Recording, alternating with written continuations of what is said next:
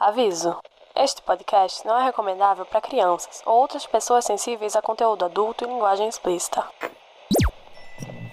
Um leitor vive mil vidas antes de morrer. Alguém que não lê vive apenas uma. Se você não sabe onde quer ir, então qualquer caminho serve. Eu poderia calcular suas chances de sobrevivência, mas você não iria gostar. Há muito tempo, as quatro nações viviam em paz e harmonia, mas tudo mudou quando a Nação do Fogo atacou. Não há lugar como nosso lar. Claro que está acontecendo dentro de sua cabeça, Harry. Mas por que isso deveria significar que não é E real? que a sorte esteja sempre a seu favor.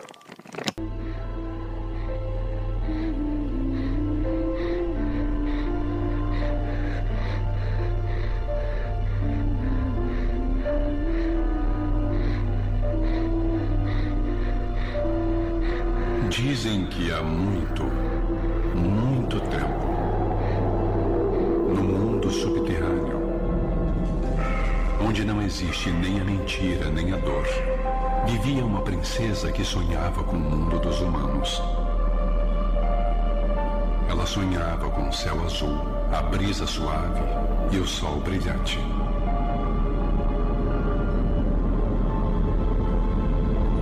Um dia, Enganando toda a vigilância, a princesa escapou.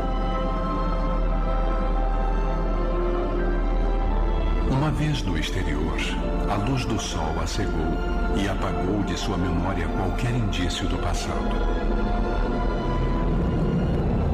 A princesa esqueceu quem era e de onde vinha, e seu corpo sofreu com frio, a doença e a dor, e com o passar dos anos, ela morreu. Entretanto, seu pai, o rei, sabia que a alma da princesa retornaria. Talvez em outro corpo, em outro tempo e em outro lugar. E ele a esperaria até seu último suspiro, até que o mundo parasse de girar.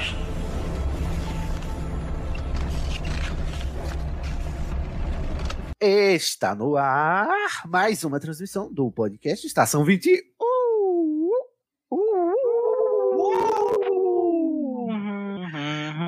Que bem, muito. Ai, meu Deus, como esse bom. A canção do demônio. Eu já tô nervoso. Estamos aqui para mais uma- um episódio, prezados, prezadas e prezados, do Estação 21, episódio de votação do público. Vocês votaram e nós vamos falar hoje deste filme aqui, icônico, consagrado, um filme memorável, O Labirinto do Fauno. Foi o primeiro colocado, empatando ali com O Senhor dos Anéis, o que tem a ver, ai meu Deus, da, da, da segunda rodada da votação do Estação 21. Estamos cumprindo a primeira promessa dessa votação, que elegeu quatro vencedores: O Labirinto do Fauno, Senhor dos Anéis, A Viagem de Chihiro e Stranger Things. Hoje falaremos sobre o filme O Labirinto do Fauno. Eu sou ele, o próprio, né? Em pedra e osso, não é mesmo? O Fauno mandando você fazer atividades completamente impossíveis de ser feitas, né? Com prazos extremamente pífios, sou eu mesmo, Sidney Andrade, seu Fauno favorito ou não. Estou aqui com ele, que é o dono da Ou pauta. talvez o orientador do TCC de alguém. Tá, pode ser. Tem, tem, Pode ser. Boa. tem boa. as características. Ai, gatilho. Júlia Tadinha. Acabou de terminar o TCC, né, Júlia? A defesa foi hoje, inclusive. Olha aí, uma vencedora. Atravessou o labirinto, não é mesmo? Sim. Mas você tá viva ou você tá morta, Júlia? Tô Fica a viva! dúvida.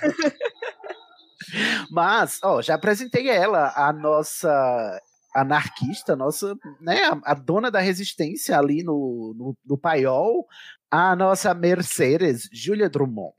Esse aí, eu tô aqui contra o fascismo e aproveitando pra falar: Oi, mãe! Que é um beijo pra sua mãe, pro seu pai. É porque quando eu. Pra quem não sabe, eu faço parte de um podcast que chama Balada de Nárnia, já deixando aqui Ah. o Jabá. E primeiro- quando eu falei pra minha mãe que eu ia fazer um podcast, ela falou: Ah, que ótimo. Mas por que você não faz um podcast sobre o Labirinto do Fauno? Eu gosto tanto. Ai, que legal! É que você estou. Ai, a sua mãe é promessa. sempre a melhor pessoa. Concordo. Nossa, sua mãe que gosta de Labirinto do Fauno é uma mãe. Seja bem-vinda, senhora mãe da Júlia, senhora Drummond. Temos aqui ela também, que é a nosso, o nosso médico, é, também antifascista, não é mesmo? Um médico que mata as pessoas por misericórdia. Tom Fernanda, Fernanda Cortez. Oi, gente, tô aqui criando coragem aos 45 do segundo tempo, mas tendo uma morte honrada, sabe? Olhando sem olhar pra trás. É o que importa, não é mesmo? Também temos aqui, é, como direi, protagonista, né? A nossa protagonista, vestidinha como Alice, só que verde, é a nossa é, Ofélia, que a gente no final do programa vai descobrir se ela está viva ou está morta, Fé Alcobilhas. Fica a reflexão. Ofélia, que significa serpente, por isso que eu sou sempre de verde. Não é mesmo, minha gente? É mesmo, Ofélia é serpente, olha só. Eu tava só pensando na referência de Shakespeare. Da Ofélia Ai, que ótimo. Cult. Culto, né? Uhum. Nem parece que eu faço estação há três anos, né? Cid, você deu spoiler. Eu dei spoiler de quê? Da Ofélia, se ela vive ou morre. Mas não foi spoiler, foi, foi spoiler? Foi só uma referência. É, ok, tá, tá. Acho que vai. Até E porque, por- né, gente, o spoiler de Shakespeare. Justo, ok. A pessoa que entenda. Ó. E pra terminar, estamos aqui com ele que, porque não conseguiu se decidir de quem era, vai ser o nosso fascista de plantão, o nosso coronel Vidal, capitão Vidal, Felipe Eu, a- Cavalcante. eu protesto contra isso. Eu queria ser fadinha verde. Eu Minha acho isso um querida. absurdo. Querida, você eu tem só que vou dizer protestar, mais não. uma. Eu protesto sim, eu só digo mais uma coisa. Hashtag Ofélia Livros. Eu vou rasgar você todinho com a minha gilete. Vou rasgar você. Ora, ora, quem é o Vidal aqui, não é mesmo? Olha só, Eu só deixo- tá, não tá de- querendo seus serviços mais, não tá querendo. Sendo Deixa aqui a de- reflexão. Mas eu queria dizer que a própria Ofélia mesmo disse que ela não sabe quem era pior, o Fauno ou o Vidal. Ambos eram sedentes por sangue. Olha só. É, eles são contrapontos do masculino, né? É por E isso que aqui eu sou só a fadinha. Sofa, safadinha, né? Essa, aquela música. safadinha. É isso, gente. Hoje vai ter tudo isso e muito mais aqui. Falaremos sobre este filme, O Labirinto do Fauno. Fique aí que teremos a a primeira parte sem spoilers. É, tudo isso que a gente falou até agora foi só piada. Você não deve acreditar em nada que a gente disse, até porque a gente não falou nada sério. E depois teremos uma parte com spoilers para quem já assistiu e, e como a gente sempre faz aqui nos nossos episódios de votação, ok? Sejam bem-vindos e vamos ao episódio.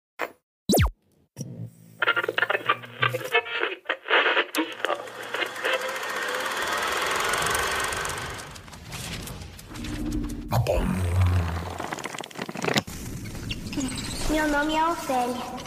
Quem é você? Eu? Eu. Eu tenho tantos nomes. Nomes velhos. Só quem sabe é o vento e as árvores. Eu sou o monte, o bosque e a terra. Eu sou.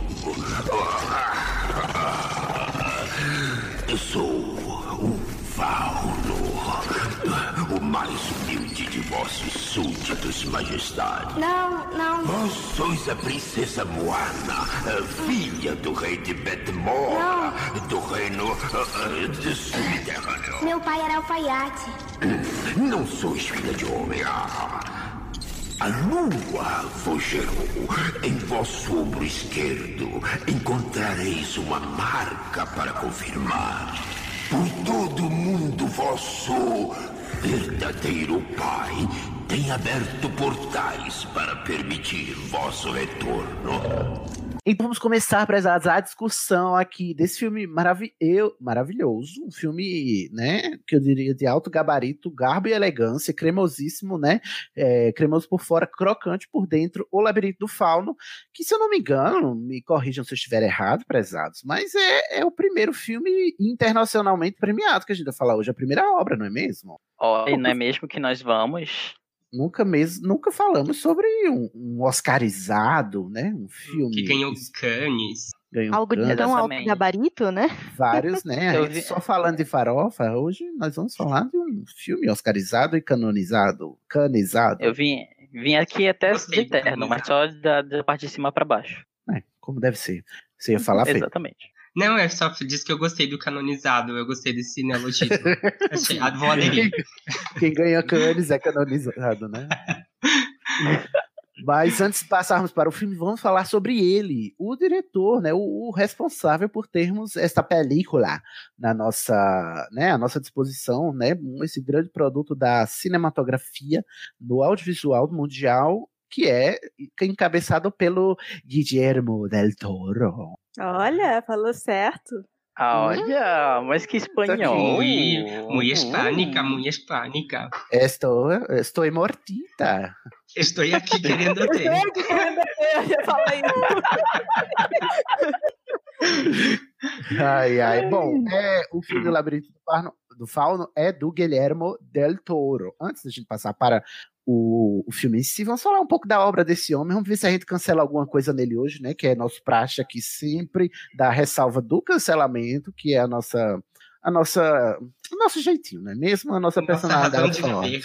É, É. se a gente conseguiu até problematizar a Noel Stevens, que é a, autora de Sheehan, será que a gente não vai conseguir, né? Dar uma ressalva aqui para o Guilhermo? Vamos ver, né?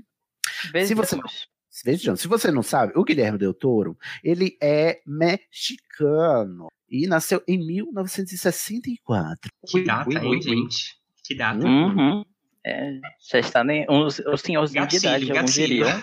64 é mesmo um ano terrível para nós brasileiros, não é mesmo? Lembramos. Mas o Guilherme Del Toro, ele é conhecidíssimo aí pelos seus filmes é, conceituais, eu diria, não é mesmo? Embora ele, ele transite Uhum. muito entre gêneros, mas ele também é muito conhecido pelas suas é, seus efeitos visuais práticos, não é, filho? Sim, é, inclusive algumas pessoas, na verdade muitas pessoas dizem que tipo é, uma das maiores qualidades cinematográficas do Del Toro é que ele sempre entrega, sabe? É, não tem um filme dele que tipo você não consiga ter é, é, um elemento visual muito interessante, desde as criaturas, desde, sei lá, os efeitos especiais, o CGI, é, ele, ele transita muito bem nesse sentido.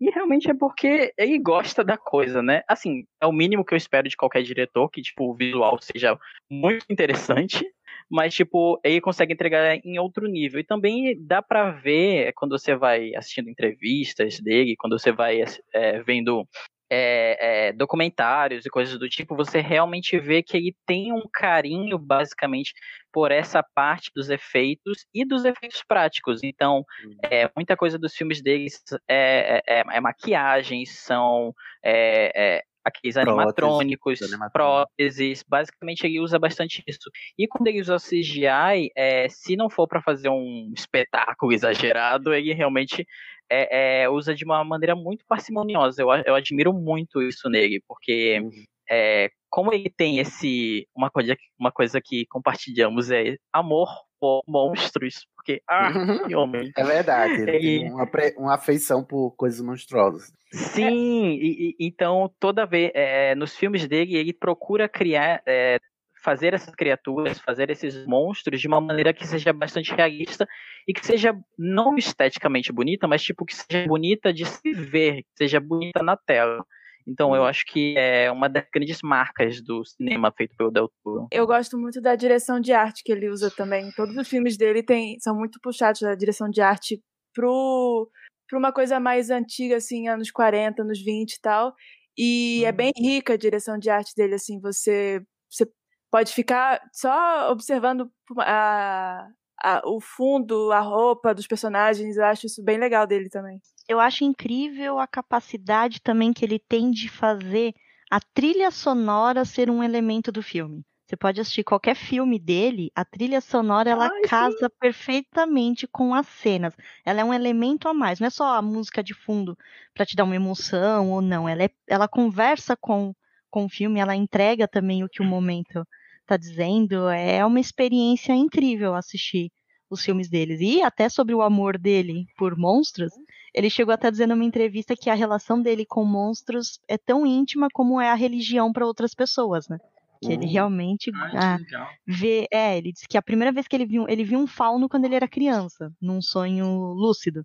Então, desde então, ele vem desenhando faunos e monstros e ele tem essa, esse verdadeiro fascínio Nossa, muito esotérica ela. Fê, Eu, você ia falar? eu ia Ah. dizer que eu, uma coisa parecida com o que a Fernanda disse até, que eu- o que eu acho muito legal é que a direção de arte dele, os efeitos, como o Felipe disse que, é- que ele usa com parcimônia, diferentemente de, sei lá, ah, Tim Burton atualmente, que usa uma.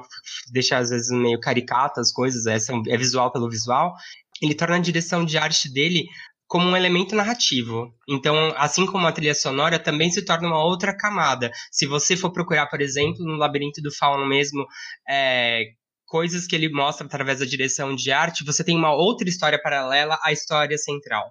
E eu acho isso Hum. muito legal, porque ele não faz isso só no Labirinto do Fauno. Ele usa isso referências em muitas coisas. Por exemplo, em é, Hellboy, sabe? Você tem toda É, uma sim. construção de, de, de, ima- é, de arquétipos, de, sim- de símbolos, que, que acabam construindo uma mitologia própria.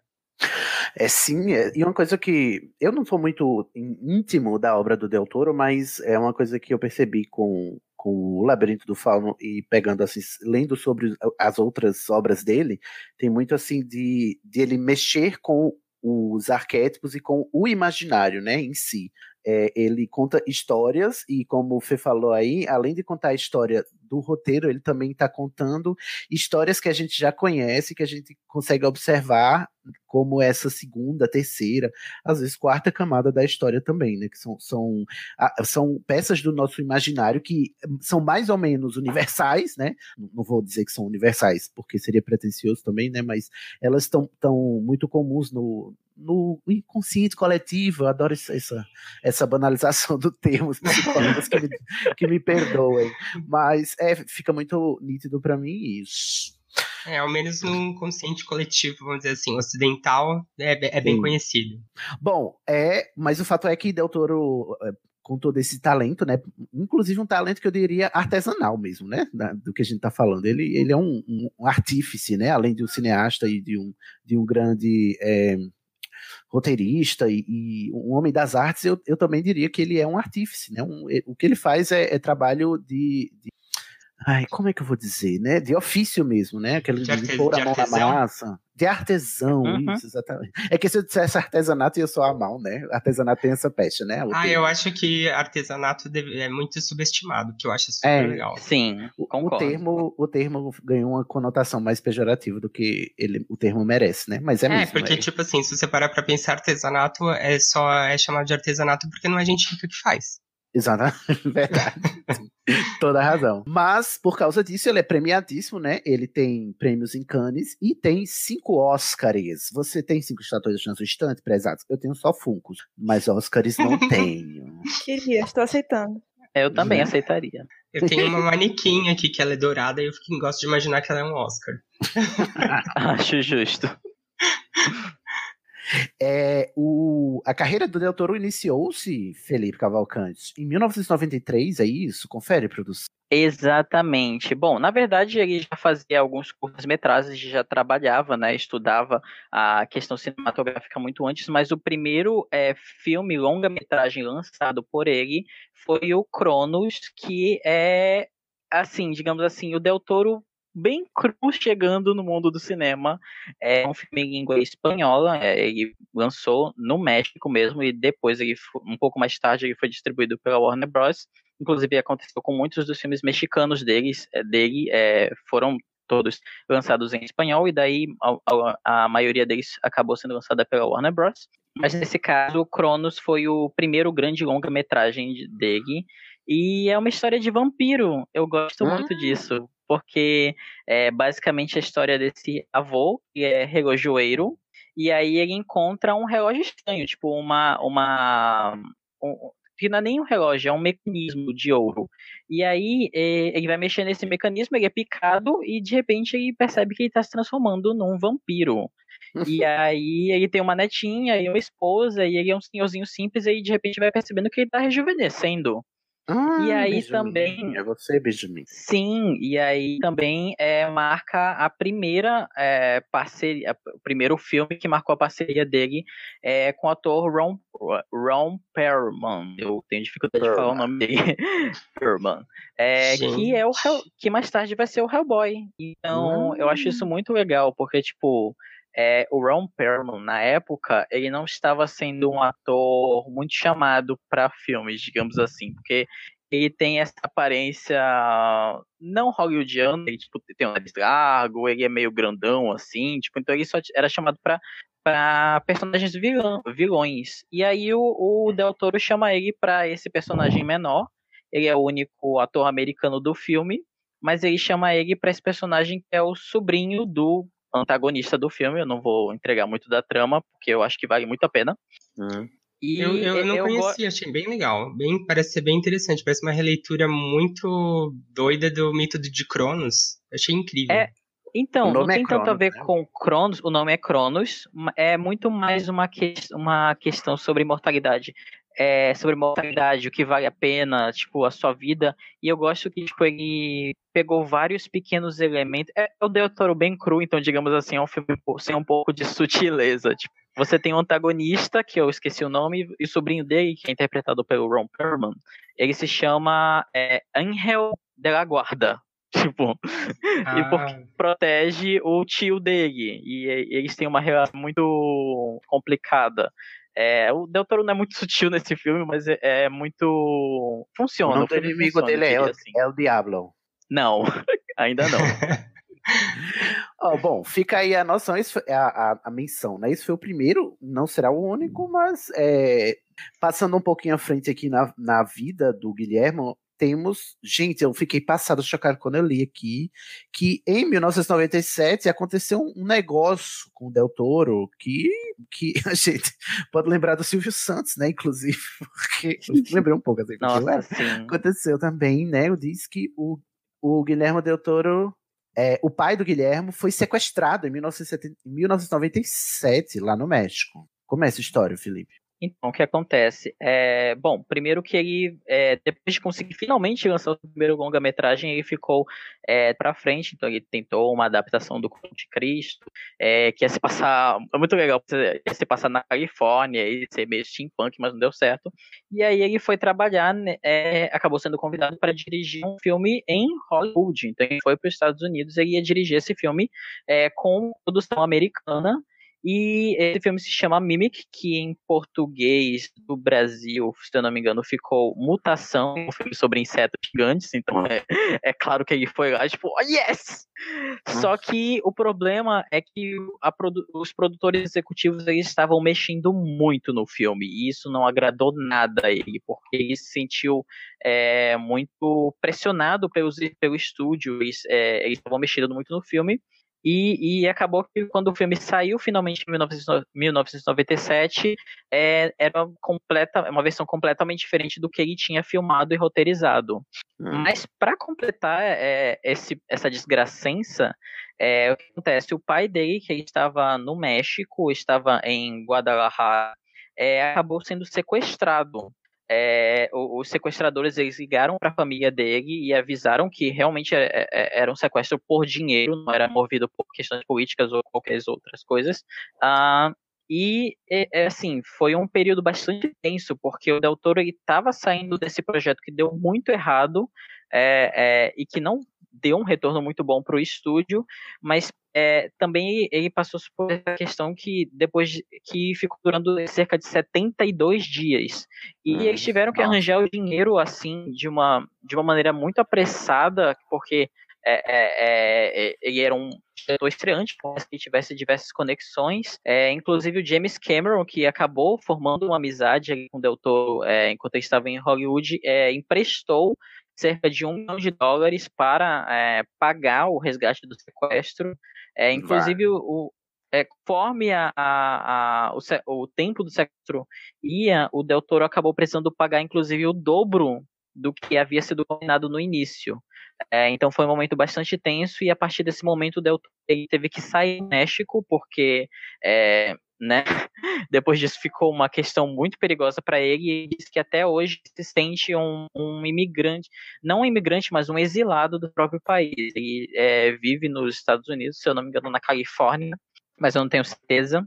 É, e ele nunca mais retornou ao México para, para fazer seus filmes. Bem traumático. Vocês, assim, um parênteses só, vocês não acham que isso talvez, faz- o fato dele ser mexicano, dele ter vivenciado essa violência mesmo tendo, tendo um, um padrão de vida muito maior do que o nosso, não torna essa identificação que a gente que é brasileiro com ele muito mais fácil? Porque a cultura, tipo, essa cultura latina e de, e de vivenciar a violência diariamente é muito, é muito próxima da gente, né? Eu concordo. E eu, eu acho que assim, eu, eu falei no episódio 100 que o meu, o meu filme favorito da Pixar é o, o Coco, né? Viva a Vida é uma. Festa, que fala justamente sobre a cultura mexicana. e Eu acho ela muito encantadora. A cultura é, latino-americana é muito encantadora e eu acho muito triste que a gente, enquanto brasileiro, a gente meio que se distancia, tanto pelo fato da gente falar outro idioma, né? O único país da, da, da América Latina que não fala espanhol, quanto pelo fato de que, não sei, parece que o Brasil é, é meio nariz empinado é, para a América Latina, né? O Pra povo brasileiro, né? É, tem, tem a Suriname e Guiana também que falam outros idiomas, mas eles também, eles também, não sei se eles estão apartados ou integrados, né? Mas eu acho que a gente, pare- eu, eu entendo essa coisa questão, parece que a gente, sei lá, a gente comprou tanto a, a, a figura do latino dos Estados Unidos que a Uhum. gente se vê como diferentes, até porque a gente também é imperialista aqui na América do Sul, né? Sim, claro, claro.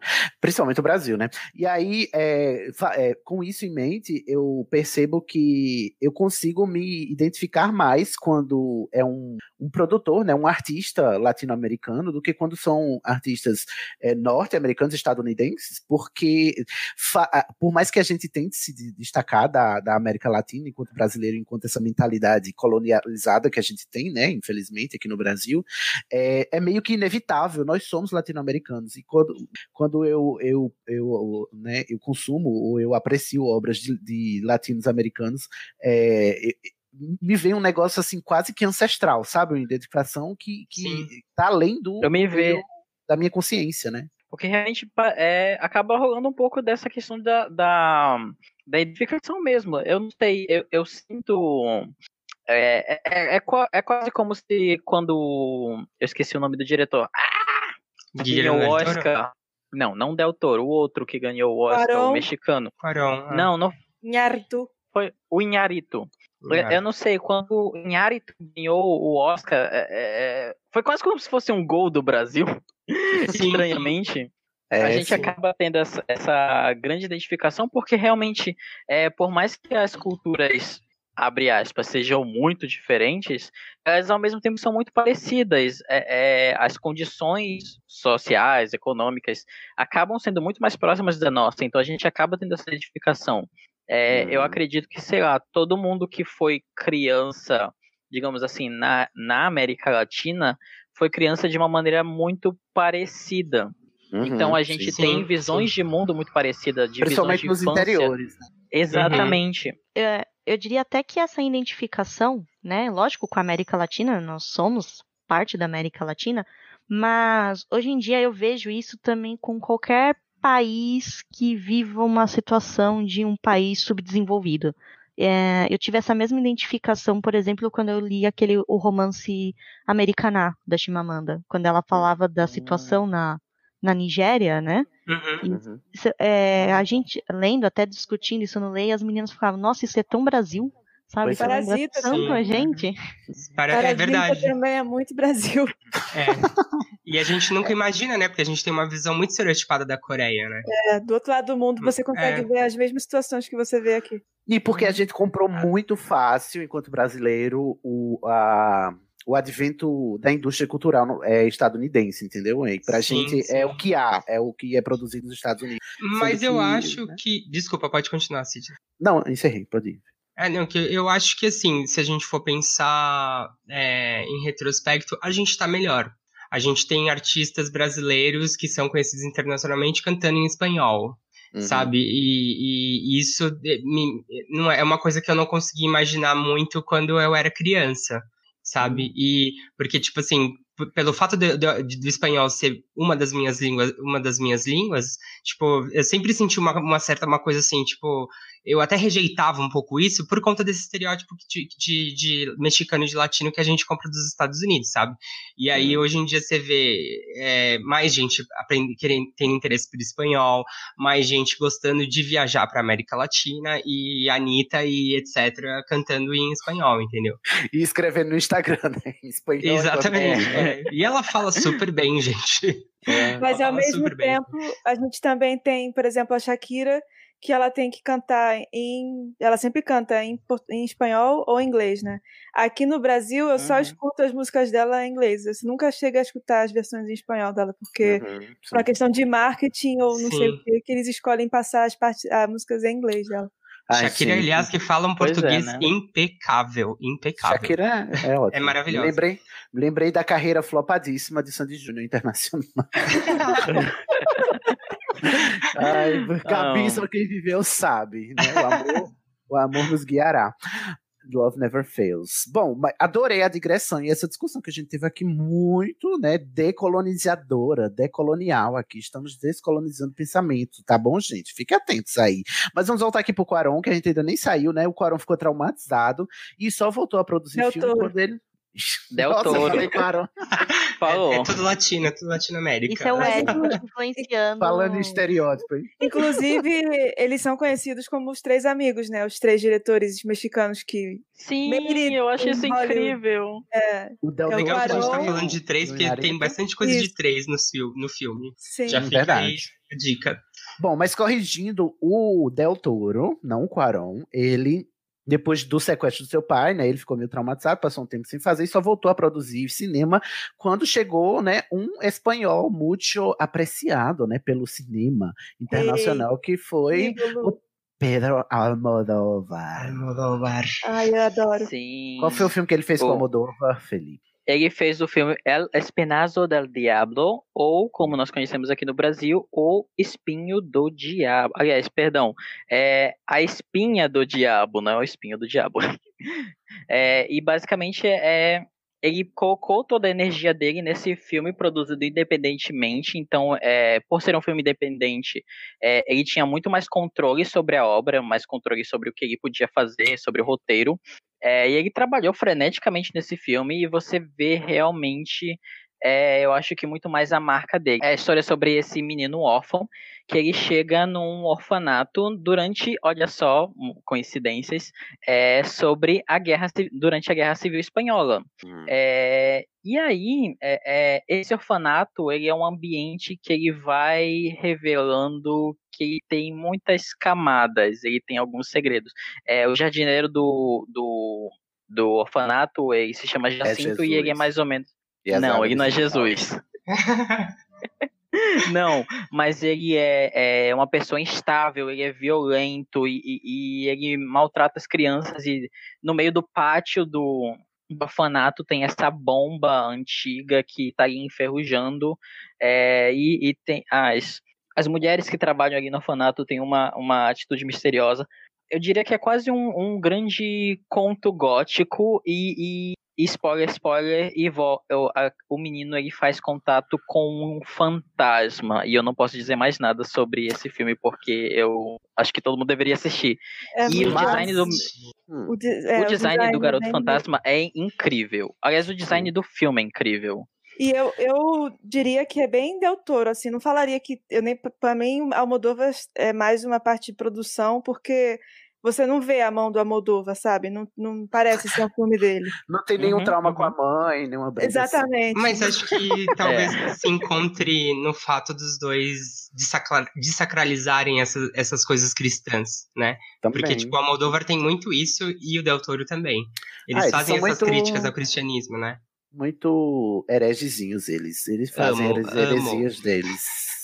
Bom, mas É verdade. o que importa é que foi sucesso. Teve uma sequência esse filme, né? O Espinhaço do Diabo. Como foi que ficou em português? Não, não teve. É, foi, foi só um filme mesmo. É, o que acontece? É o Del Toro, ele- a espinha do diabo. O Del Toro, ele sempre teve essa, digamos assim, é, essa vontade dele fazer três filmes que se passariam sobre é, durante o período da Guerra Civil Espanhola, mas que não necessariamente falariam apenas da Guerra Civil Espanhola, eles apenas se passariam. E aí fez dois, o terceiro nunca aconteceu, mas quem sabe no futuro. O problema do Del Toro é que esse.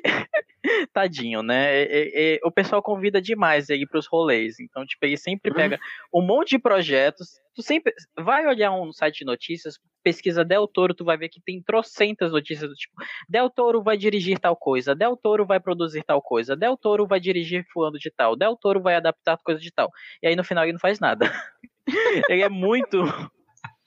Ele pega muito projeto, tadinho. Aí acaba não fazendo Não sabe dizer quer. não, né? Agora, É. mas vou me corrigir aqui.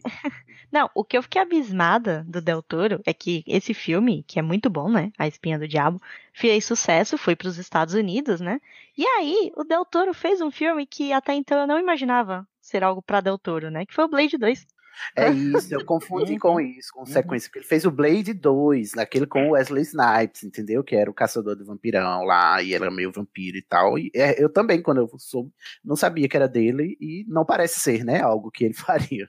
Mas, Mas- a sequência foi sucesso, né? O, Blade 2 fez sucesso. Sim, É. tem gente que prefere muito mais o Blade 2 do que o 1 e com certeza melhor do que o 3, risos. Mas o Del Toro é porque o Del Toro é esse nerd, né? Que ele ama monstros, ele ama criaturas, ele ama quadrinhos, ele ama super-heróis. Então, assim, é um personagem caçador de vampiros. Aí olhou e com certeza brilhando nos olhos. Ele foi lá e ele fez um filme que realmente é muito bom porque justamente você sempre imagina o Blade caçando com vampiros, então ele deu o que o povo queria. Eu quero Blade caçando vampiros ao lado de vampiros. É isso que eu quero. Eu quero violência, eu quero briga. É, E ele deu. E, e, assim, eu amo esse filme. É muito aquele, aquele trash que você respeita. Fica aí a dica, inclusive, né? um momento João Bidu? João Bidu? Fala. É porque se vocês pararem pra pensar, o, tipo, o Del Toro, ele é libriano, né? Pra quem gosta. Olha só. Faz muito sentido Olha isso, porque só. ele fica perdido com tanta proposta e não ele quer, e ele quer agradar as pessoas, sabe? Ele quer ir lá, vai e dar o filme de vampiro que todo mundo quer. A minha Identifiquei. vida. É a nossa vida, gente. Libriano sabe. Errado não Tá. Só quem viveu sabe, Gabi. Só quem tá na balança sabe. Bom, é, passando adiante, em 2003 o Del Toro quase dirigiu um filme da Disney. Vocês imaginam como seria um filme da Disney do Del Toro? Eu não Isso foi consigo imaginar. livramento, foi Ai, eu livramento, eu amaria. acho. Ah, não ia Foi. ser, ele não ia poder fazer nada, igual aquele outro filme. Ele ia ficar chateado que a Disney ia vetar tudo. Exatamente, ele não ia ter essa liberdade toda, porque a gente sabe como é a Disney, né? Ela gosta. A Disney seria perfeita ela contratar o Yates, sabe? Porque ele chega lá e só faz o que o- os outros mandam. Deus Esse é me livre. de diretor Deus me perfeito pra defenderá. Disney. E ele quase Enfim. também fez um live action do, do, da- do Tarzan, né? Que eu acho que era o Tarzan da Disney também, né? Nessa época, em 2003, mas não teve também. Ah, O do Tarzan eu já acharia mais diferente, porque como ele tem essa fascinação pelas feras, pelos bichos, né? Os, os bichos ia ser interessante de ver ali com o Tarzan. Ele estaria adiantando Pois é, a tendência atual da Disney, né? Se parar pra pensar. De live É action e tal. Agora É vamos para verdade. 2004, que foi quando ele fez o Hellboy, né? Que talvez seja o filme mais famoso dele, porque é o mais blockbuster, embora tenha outro mais blockbuster depois. Mas é, é aí essa adaptação dos quadrinhos do Hellboy. O Hellboy é aquele diabão vermelho, não é isso? Não, né? Isso, esse é- mesmo. É, o Sim. próprio. O diabão o vermelho com Toro- chifre de cerrado. É, e o Del Toro adorou fazer esse filme, porque diz que é um dos personagens mais queridos dele. É o Hum. Hellboy. Então Entendi. foi algo a mais. claramente. amo, amo. E, e eu E amo que, como- tipo, esse, esse filme é o que marca, digamos assim, a primeira. É, eu acho que é o primeiro mesmo. É o primeiro trabalho dele com o Doug Jones, que é muito importante na história do Del Toro, porque, pra quem não sabe, o Doug Jones é esse ator. É, e também, é, é, ele basicamente que faz todos os monstros do, do, do Del Toro, mas, tipo, ele é, ele é magrinho, assim, pequenininho. E ele, ele sempre faz esses personagens que são que precisam de muito é, muita prótese, muito efeito prático. Então, é, ele, só para você ter uma ideia, ele é o Billy de Abracadabra, sabe? Das irmãs Sanderson, o morto-vivo lá, é ele. E ele, Ai, no Hellboy, gostando. ele faz o Abe Sapien, que é o, o meio humano, meio sereio. E tem o, o Ron Perlman, como você falou, né? Como o Hellboy, o diabão. Entra na minha casa, demônio. É... Entra na minha casa e possui toda a minha família. Adoro Bom, e-. Aham. Em 2006 é quando ele lança o Labirinto do Fauno, que a gente vai falar hoje, né? Vamos passar aqui só adiante na, na filmografia dele. É, Ele trabalhou em alguns filmes de horror e tal, e fez outras coisas depois que são é, também muito aclamadas, como o Pacific Rim. Como ficou esse filme? Sim! Como ficou esse filme em português? Pacific Rim? em português é Círculo de Fogo. Porque ele se Ah. recusou a dar um nome de tipo mais comercial, do tipo monstros versus robôs gigantes. E tipo, não, Sim. vai ser Pacific Sendo que é isso, né? E- É, é monstro é- gigante contra robô gigante, né? Do Del Toro. Eu- mas- eu, eu gosto disso. Eu gosto do fato não dele, sei. tipo, não, vai ser Pacific Rim. É, não, eu gosto de Pacific Rim. E, e, de novo, é outro filme que a trilha sonora conversa com você. É incrível. É Uhum. muito bom esse filme. É blockbuster, é, mas eu adoro. Nossa. E o personagem do Idris Elba, puta que pariu, né? Entra na minha sim. casa. Por Mas antes, antes de, de prosseguir, eu queria só voltar um pouquinho para mencionar O Orfanato, que é um filme excelente dele, que eu gosto muito. A direção de arte é lindíssima, a história também é muito legal. E tem, para mim, uma das, atrizes, uma das atrizes espanholas que eu mais gosto, que é a Belén Rueda. E eu indico muito, muito bom. Maravilhosa. Ah, sim. é, só pra corrigir aqui, esse filme, esse filme ele não foi dirigido pelo Del Toro, ele foi dirigido pelo Jay Be- Bayona, só que ele foi produzido pelo Del Toro. O Del Toro ele produz muito filme para outros diretores. Agora, se eu não me engano, ele está produzindo uma adaptação de um conto chamado Garoto Quieto, que o filme vai se chamar. Aqui no Brasil é Espíritos Obscuros, lá nos Estados Unidos vai chamar Antlers, e é uma história assim de terror com um menininho e eu não, é, é aquele filme que eu não posso dar spoiler. Del Toro. É Bom, Del Toro, pra- assistam. Pra, regi- pra registro, o Orfanato é de 2007, o Pacific Rim é de 2013. O mesmo ano em que ele. Olha como o Del Toro ele adora abraçar várias coisas, né? Porque saiu Pacific Rim como ele como diretor, e no mesmo ano saiu ele como produtor daquele filme Mama, que é um filme de terror excelente. Nossa, muito bom. Sim! Então você vê como ele adora. E em 2014 ele já foi produtor daquele Festa no Céu, que é o Coco, né? Então o Del Toro não, não, para. O, o Festa no Céu é, é o outro, é o Book of Life. Tem o Festa Ah, no isso, Céu é e tem o. Coco. Tem o Coco. Ou Que é seja, muito o Del Toro ele bonitinho. não para. Ele segue um segundo, se quer. 2015 ele fez um filme gótico suave, confere produção. Sim, um, um Eu não gótico. diria tão suave assim. É, eu não acho ele É. tão suave. Ele tem um, um teor meio abusivo, sabe? Tem um relacionamento abusivo lá, mas. Até porque o que eu- inspirou ele, né? É o quê? É. Conta pra mim, eu não sei. É, é o Crimson Peak, que em português ficou A Corrida Escarlate, e ele basicamente é assim. Um romance gótico co- Ctrl-C, Ctrl-V. Eu gosto do Del Toro porque, tipo, ele, ele, ele é muito um diretor de intertextualidade. Intertextualidade. Tipo, ele, ele é fã de. de sabe, de, de. Como é que é o nome? Super Sentai, tipo, monstros gigantes, kaiju. Ele vai fazer um filme só sobre isso. Ele gosta de, tipo, sei lá, é, é, monstros de filmes B, então ele vai fazer um filme só sobre isso.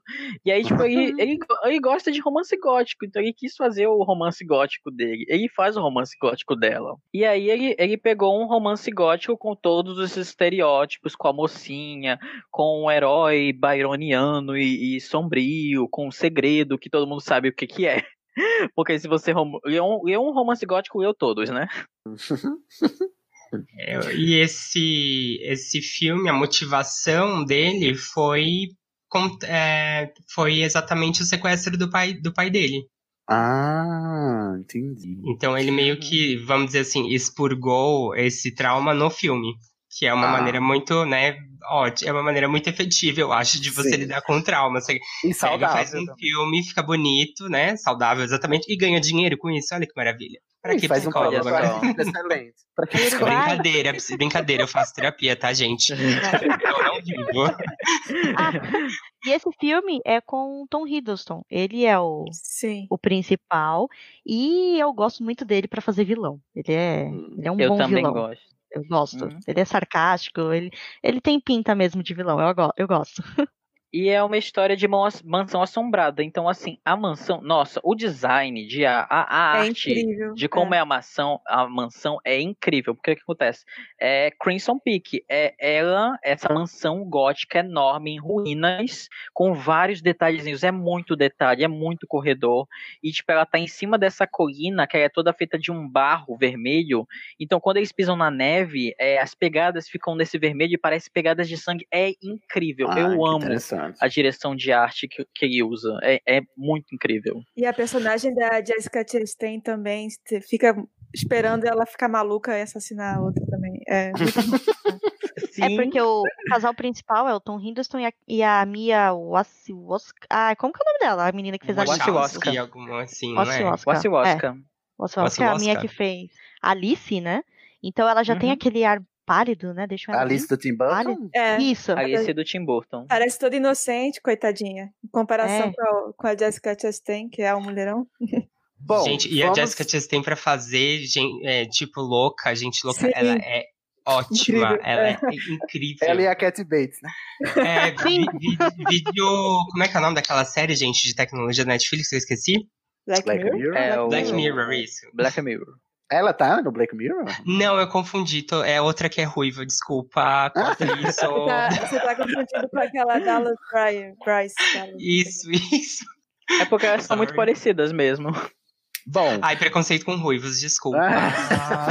certificado ruim. Daqui. Ah, Pra encerrar a filmografia, temos do- em 2017 o famosíssimo, né? Ganhou o Oscar também, o A Forma da Água, né? Um filme em que uma pessoa se apaixona por um peixe, não é mesmo? Ai, esse filme. Ai, maravilhoso. assim, é, eu fiquei um filme claramente. Só um minuto, Felipe. Um filme claramente inspirado em Fagner, quem dera ser um peixe. Tá vendo a é. latinidade, gente, disso? Tá É maravilhoso, é maravilhoso. Para Latinidade. teu livro do aquário mergulhar. Bom, o, eu gosto que esse filme é, ele é muito debatido em discussões sobre inclusão e deficiência. Eu nunca assisti, eu não entendo o porquê, mas em alguns debates, assim, em algumas rodas de conversa sobre deficiência que eu, que eu já passei, pessoas já mencionaram esse filme como um jeito de observar o fenômeno da deficiência e da acessibilidade e etc. E, e da pessoas di- diversas e tal. É, é a- tanto porque a protagonista é surda, não é isso? Me corrija se eu estiver errado. Uhum. Sim. Sim, sei, isso né? mesmo. Ela é surda. Tanto por, tanto Oh, per- por causa perdão, da, ela da- muda, muda, muda, perdão, É, ela é perdão. muda, não é É, ela é muda, ela não é surda. Não, ela é ela muda. é muda. Mas o mutismo não é uma coisa mega rara? É, ela não ouve, É, ela mas- ouve, mas não fala, é isso? Isso, ela, ela ouve, mas não, ela mas não eu fala. acho que ela, ela lê os lábios, hein? Eu acho que ela é surda muda. É, acho que ela é surda, é. Não, não, É, ela, não. é- ela diz no filme que ela, ela ouve, mas ela não fala. Ah, e ela perdeu as é cordas, então, beleza. Isso. Na verdade, é Bom. deixado meio ambíguo se ela perdeu as cordas ou não. Ah, entendi. Tá. E também pelo fato de que o- a criatura, né? Pelo, porque ela se apaixona, assim, também foge ao que a gente poderia dizer de padrão de normalidade, não é mesmo? E eu acho que é por isso que está muito inserido aí no discurso do debate sobre é, inclusão e deficiência. Não assisti, Uhum. confesso que tenho curiosidade. Quem sabe eu não assisto agora aqui. Com audiodescrição. Acho, Vamos lá. Acho validíssimo. Sim. Mas uma ideia é pro Cine 21, não é mesmo? Mas assim, água. Cid, é, é um daqueles. É, é, é- você, talvez você saia desgra- um pouquinho desgraçado da cabeça que nem. Ah, mas mais do que o labirinto fauno? talvez, talvez. Depende. Depende. É de novo Nossa. ambíguo. Eles estão me esperando, mas. é, a Terapia gente tá aí pra isso, né, gente? Eu só quero estar lá quando você assistir, por favor. Tá bom. Mas ok. assim, eu amo o filme porque, assim, é, além de ter toda essa mensagem, ele também é uma carta de amor tipo, pra coisas muito fofinhas que eu, que eu amo ver que, tipo, o Del Toro ama, que, tipo, são filmes em preto e branco antigos, é, e filmes de monstros B, porque, tipo, a criatura é basicamente o monstro da Lagoa Negra, e, e, tipo, é, é- ai, Del Toro, ai, por quê, né? Sabe? Você me faz isso. Vamos Felipe sair pra tomar um café. orgasmo, meu Deus. É, Se eu vamos nos até- controlar, filho. Segura essa bacurinha aí, meu querido.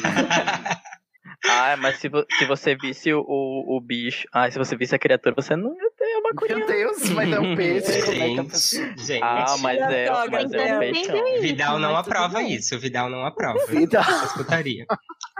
O Vidal que lute. Excelente. Olha, vocês têm mais algo a dizer sobre o Del Toro? Eu tô me sentindo um pouco culpado porque a gente não problematizou nada sobre ele. A gente tem essa mania de cancelar as pessoas aqui no Estação 21. Vocês têm alguma problemática dele até hoje? A gente sempre consegue, né? A gente sempre consegue. Porque a gente já falou tudo que tinha falar sobre ele. Se Tá, vocês não vamos- quiserem nada a dizer, passar pro próximo. Problematizada, vamos dar problematizada, então. Eu, eu acredito que um problema de A Forma da Água, apesar de eu gostar muito, muito, e assim, ser um filme que eu fiquei obcecado durante cerca de talvez nove meses e ainda estou um pouco, é porque a protagonista, que é muda, não é interpretada realmente por uma atriz muda. Assim, eu.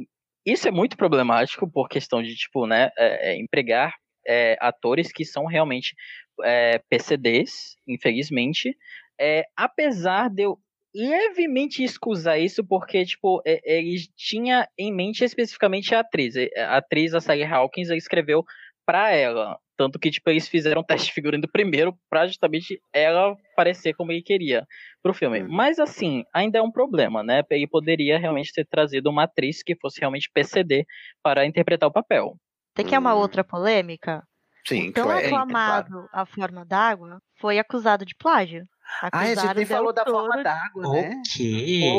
Foi Ah, acusado de plágio. Chocada. porque, É, o David Zindel, que era filho do vencedor do Pulitzer, Paul Zindel, acusou na época o cineasta de ter se inspirado fortemente numa das obras do pai dele, Let Me Hear Your, You Whisper, de 69, que conta a história de uma monitora de laboratório de pesquisas que cria um forte laço com um golfinho e tenta resgatá-lo. desculpa, desculpa. É porque eu assim. lembrei de ah, ler uma coisa assim na época. Não, É o Del Toro assim, só tipo- fez, trocou o golfinho, que é uma coisa fofa, pra uma coisa monstruosa, né? É, então É ele porque, ele assim, é- acusou de plágio o Del Toro, de ter usado a ideia do pai e nem ter citado nem nada, né? Difícil. Fê, você Assim, ia dizer algo, Fê? Ah, sim, tem, tem, tem, problema, tem problemáticas. Vamos voltar àquele, pa- àquele momento decolonial? Vamos, por favor. Vamos sim.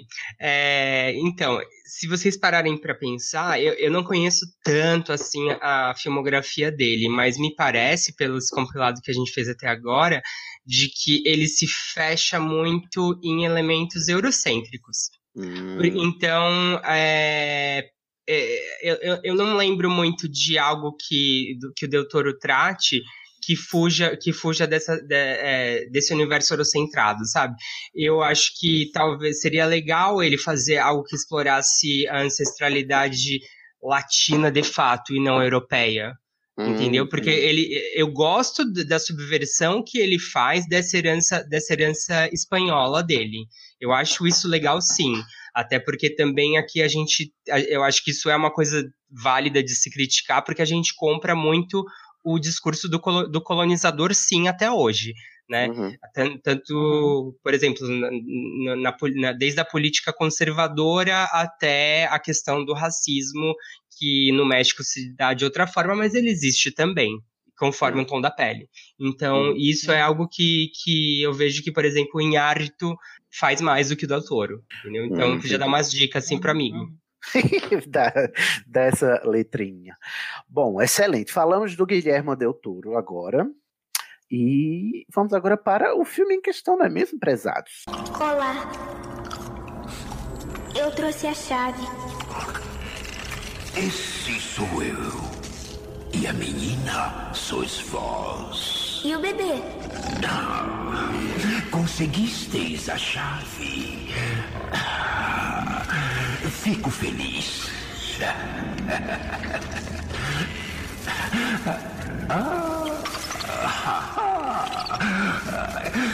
Ela acreditou em vossa essência desde o início. Está muito feliz de ver vosso êxito.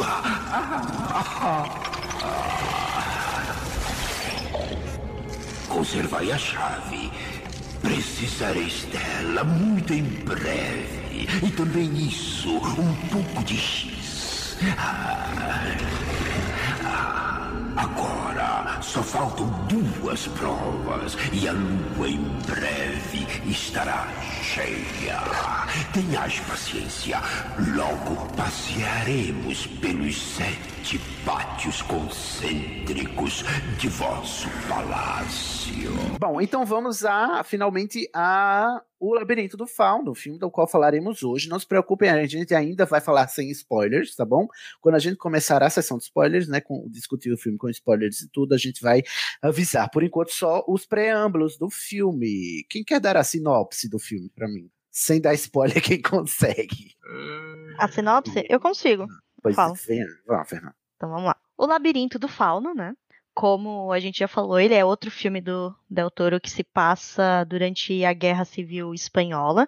Então o filme começa em 44 eh, e a gente acompanha uma garotinha, a Ofélia, que está viajando com a mãe dela para uma região mais pro interior, né, da Espanha. A gente descobre depois quem lê o livro, que é a Galícia, né, onde a mãe vai viver com um novo marido. A mãe dela é viúva e agora ela se casou de novo com um capitão do exército de Franco e elas estão de mudança para lá. No meio do caminho, a Ofélia acaba descobrindo um, como se fosse uma estátua e de lá sai um insetozinho que ela julga que é uma fada. E aí a gente vai assistindo o filme em paralelo, a gente vai vendo os horrores do regime fascista e os rebeldes tentando, né, destruir esse tipo de regime e ao mesmo tempo vai acompanhando a jornada da Ofélia, desvendando mundos fantásticos, né, conhecendo o fauno, né, e dentro desse labirinto, e a gente vai vendo a evolução da menina em paralelo. Então a gente tem um equilíbrio entre a parte fantástica com a Ofélia e a parte, né, real e desoladora da guerra espanhola. Uhum. E eu diria não só um equilíbrio, a gente tem meio que uma fusão também, né? Que por muito é, ao longo do filme inteiro é, a gente vai meio que percebendo que o, o fantástico da, da Ofélia meio que se mistura com o, o fático real do- dos plots da guerra, os plots ali do, do coronel junto com os seus soldados e os, os rebeldes, né? E, e, é, as coisas vão meio que se misturando ao longo da. Porque a Ofélia ela tem que cumprir umas tarefas, né? Que o Fauno dá a ela, e ao longo do, do cumprimento dessas tarefas a gente vai, vai entremeando, né? Essa narrativa de guerra com a narrativa fantástica lá, que tem a ver com o Fauno e com essa. Essa aventura, né? Uma história de amor, de aventura e de magia. Só que não. É só ao contrário. Só que sim. É uma história de ódio, uma história, uma história de ódio e de isolamento, e desespero, dor e, e derrota. E de magia, que existe. Magia e, vamos dizer assim, do femi, do, do, da, da, da heroína. Uma jornada da heroína rumo a, Deus, a deusa. A deusa. O filme foi lançado em 22 de maio de 2006 em Cannes, né? No festival famoso lá da França. É França, né? Eu não tô errando. É França, sim. Sim, França. É França. Onde se late bastante. Nossa. A cidade mesmo chama. E depois foi lançado do- em 22 de maio de 2006 lá no Festival de Cannes, o festival francês. Depois foi lançado na Espanha, depois ganhou o mundo aí, né? Ganhou o Cannes, disse que teve uma ovação, uma salva de palmas de 20 funk minutos quando terminou a exibição lá no, no festival, Uhum. porque o filme mexe muito. realmente. Eu fiquei 20 minutos sem saber o que fazer depois que eu terminei. Eu fiquei completamente estatelado. Realmente é um final que deixa você desgraçado da cabeça. Me fez Ou- até fazer uma tatuagem, gente. Olha isso. É, Olha, você tem uma tatuagem Olha, do, do, do Labirinto? eu, tenho uma- eu fiz uma lua por, por conta da Moana. Ai, que bonitinho. já, já- Mas não da for- Moana da Disney. Não, né? Moana. Claro, Importante né, declarar. gente? Me respeita, eu não sou Gen Z. Não, é só pra deixar claro aqui. Olha o etarismo. Mas, até falando isso, Sidney, ah, isso que você falou, né, do impacto do filme, é, como eu falei, tem uma versão em livro que foi lançada depois, né? O filme ele é de 2006, né? E o livro ele é de 2019. O livro ele foi feito com, né, pelo foi produzido tudo pelo Guilherme Del Toro em parceria com a escritora Cornélia Fun- Funk, que é do daquela saga O Mundo de Tinta, que fizeram até um filme do com Brendan Coração. Fraser, é, fez a, a adaptação. E ela, né, que passou pro livro a, o, o filme, né? E tem uma fala dela no final que ela diz que ela era fã do Labirinto do Fauno, né? Sim. E que ela diz que quando ela assistiu o filme pela primeira vez, ele se tornou de imediato o exemplo perfeito do poder da fantasia. A prova viva de que a fantasia pode ser poética e política, uma ferramenta perfeita para captar o realismo mágico da nossa existência. Sim, sim, sim, sim. é muito interessante. Nossa, a Cornélia arrasa. O livro, eh, do- aqui a gente tem um fenômeno muito raro, né, no- na produção artística, de que um livro, um filme virou livro depois, né? Foi primeiro o filme em 2006 e o, e o, o Guilhermo quis transformar em livro e contou com a ajuda aí da escritora eh, Cornélia Funk. E o livro vale muito a pena, gente. Leiam, porque ele, ele dá informações a mais, né, sobre uh, os acontecimentos do filme. Ele meio que expande o universo, né, Fê? Você também leu? Isso, ele expande esse universo, é uma coisa incrível. Pois é, eu recomendo, tá? O, bom, se bem que o- nesse caso eu, eu gosto mais do filme do que do livro. Ah, Eu acho que é por causa da sequência, né? Porque geralmente o, o livro é melhor, mas o filme é tão avassalador que o livro meio que fica meio encolhidinho, assim, perante a grandiosidade que é o filme. Mas o livro vale muito a pena se você quiser se aprofundar no- nos personagens e nas motivações também, porque por causa da literatura tem mais espaço para desenvolver internamente, né, os personagens, né, coisas que no, no cinema não dá. E da mitologia também, né? Você disse, Fernanda. É, Isso, sim. porque esse livro ele expande a mitologia, a parte fantástica toda do livro, ela realmente tem um- uma expansão, né? Ela tem um detalhe maior. Você tem acho que uns 10 contos extras, contos fantásticos, que fazem parte do, do, do, do filme, de coisas que a gente vê no filme, mas não sabe a história por trás. Então, o Del Toro ele acrescentou essa história, que era algo que estava na cabeça dele. Sim. E agora ele colocou, né? De fato, oficializou, né? Virou canônico o que acontece. Inclusive, um dos monstros, né? Que, de novo, né? A gente comentou que o Del Toro gosta de dar umas cutucadas na igreja, né? Um dos Uhum. monstros mais cruéis do filme, que é o Homem Pálido, e ele deixa bem clara a relação com a igreja católica, né? Sim, é muito legal. Ai, que maravilhoso. Ai, Guilhermo, toma conta da minha vida. Bom, o- uma coisa que eu tava pensando agora, e a gente tá nesse, né, nesse, toda essa pegada decolonialista que a gente tá hoje, tô amando, é, vale mencionar que, a- que a Cornélia escreveu isso ali no, no trecho que a Fernanda é, falou, mas é, e isso me fez atentar só agora para a pegada do realismo fantástico do, do filme, do livro, da história, né, que ele está contando, que mistura fantasia e realidade de um jeito que é muito próprio, inclusive, de artistas, escritores e é, cineastas é, latino-americanos, né? O, o- o movimento sim. literário do realismo Uhum. mágico, do realismo fantástico, é muito próprio nosso, né? Principalmente dos, não nosso brasileiro, eu acho também, mas nem tanto, mas os, os hispanohablantes, né, da, da América Latina, eles são muito fortes. Gabriel Garcia Marques não é um, um gênio, né, um, um monstro da literatura à toa com seu realismo mágico. E eu, eu percebo também um pouco dessa pegada aqui. Tanto é que eu acho que é porque ele tem uma herança no realismo mágico, o Del Toro, por causa da sua, é, da sua origem é, latino-americana, né? Que eu vou brigar pelo que a gente vai brigar no final, entendeu? Entendi. Mas eu acho que vale a pena a gente citar que a gente tem um ótimo escritor de realismo fantástico no Brasil, sim, que é Machado de Assis. Ah, então, sim, claro. Não É verdade. esquecer, Machadinho, por favor. inclusive. Machadinho, nosso autor negro, vamos, é bom frisar sempre, Sempre. que é não esqueça. maravilhoso. Maravilhoso. Maior gênio. E aí, é por isso que eu acho que. Porque eu fui esperando, e é bom eu ressaltar que eu assisti o Labirinto do Fauno para gravar este episódio, porque eu não tinha assistido, e eu não sei porque eu não assisti esse filme, porque em 2006, inclusive, eu poderia ter assistido enxergando, eu, inclusive, estou lamentando que eu não, não, não. Não sei por que me escapou, porque naquela época eu assistia muito filme. E. é, eu, eu imaginava, pelo, por tudo que se fala sobre o Labirinto do Fauno, né, antes de assistir, que fosse um filme de, de fantasia pura, né, daquele, daquela fantasia clássica, né, que não, não deixa dúvidas de que é fantasia. E qual foi a minha surpresa, né, ao me deparar com o que é realmente o filme. PG-13. É. Não, eu imaginei que fosse assim, ah, tem, um- é o labirinto do fauno, então vai ser uma aventura nesse labirinto de uma menina que tá nesse- na fantasia e tal, mas não, ele, ele traz o- esse realismo mágico pra gente, né, não é, não é só Você tava fantasia. esperando. Você tava esperando que o Fauno fosse o David Bowie, é isso? Pode ser. Talvez eu tivesse esse Mas é isso. Eu acho que é importante a Acho gente. que a gente devia ter te preparado um pouco pra esse filme, né? Ai, gente, mas eu acho que não tem como preparar ninguém pra esse filme. Por mais que você fale, não, Não, tem. não tem condição. Não, não tem. Não, Não. tem Bom, como. Pra encerrar você esse bloco. prepara, você perde também, né? É, claro. A nossa, experiência. É O, verdade. o o valor de ir sem saber é inestimável. Por isso que a gente tá prezando aqui pelos poucos spoilers, porque eu acho que faz um pouco a diferença. Não que assistindo, sabendo o que acontece, eh, vale menos o filme, porque é um filme bom. Ele tem que ser bom na primeira vez, na segunda, na terceira, na quinta, e, e eu acho. E eu tendo a, a acreditar que eu vou rever esse filme e reassistir várias vezes agora que eu conheço o que é a história mesmo, pra pegar as nuances. Eu, acho que eu vou até um aprender adendo? espanhol. Ah, e se você quiser, eu te dou aula, Sidney. Olha aí! É, se eu posso fazer um adendo com relação ao nome da.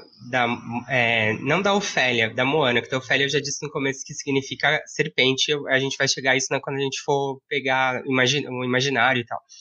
É, Moana, eu não tenho certeza, tá? Eu tô conjecturando aqui. Eu descobri que tem uma cidade na Galícia que chama Moanha, que é muito parecido com o nome dela, da princesa.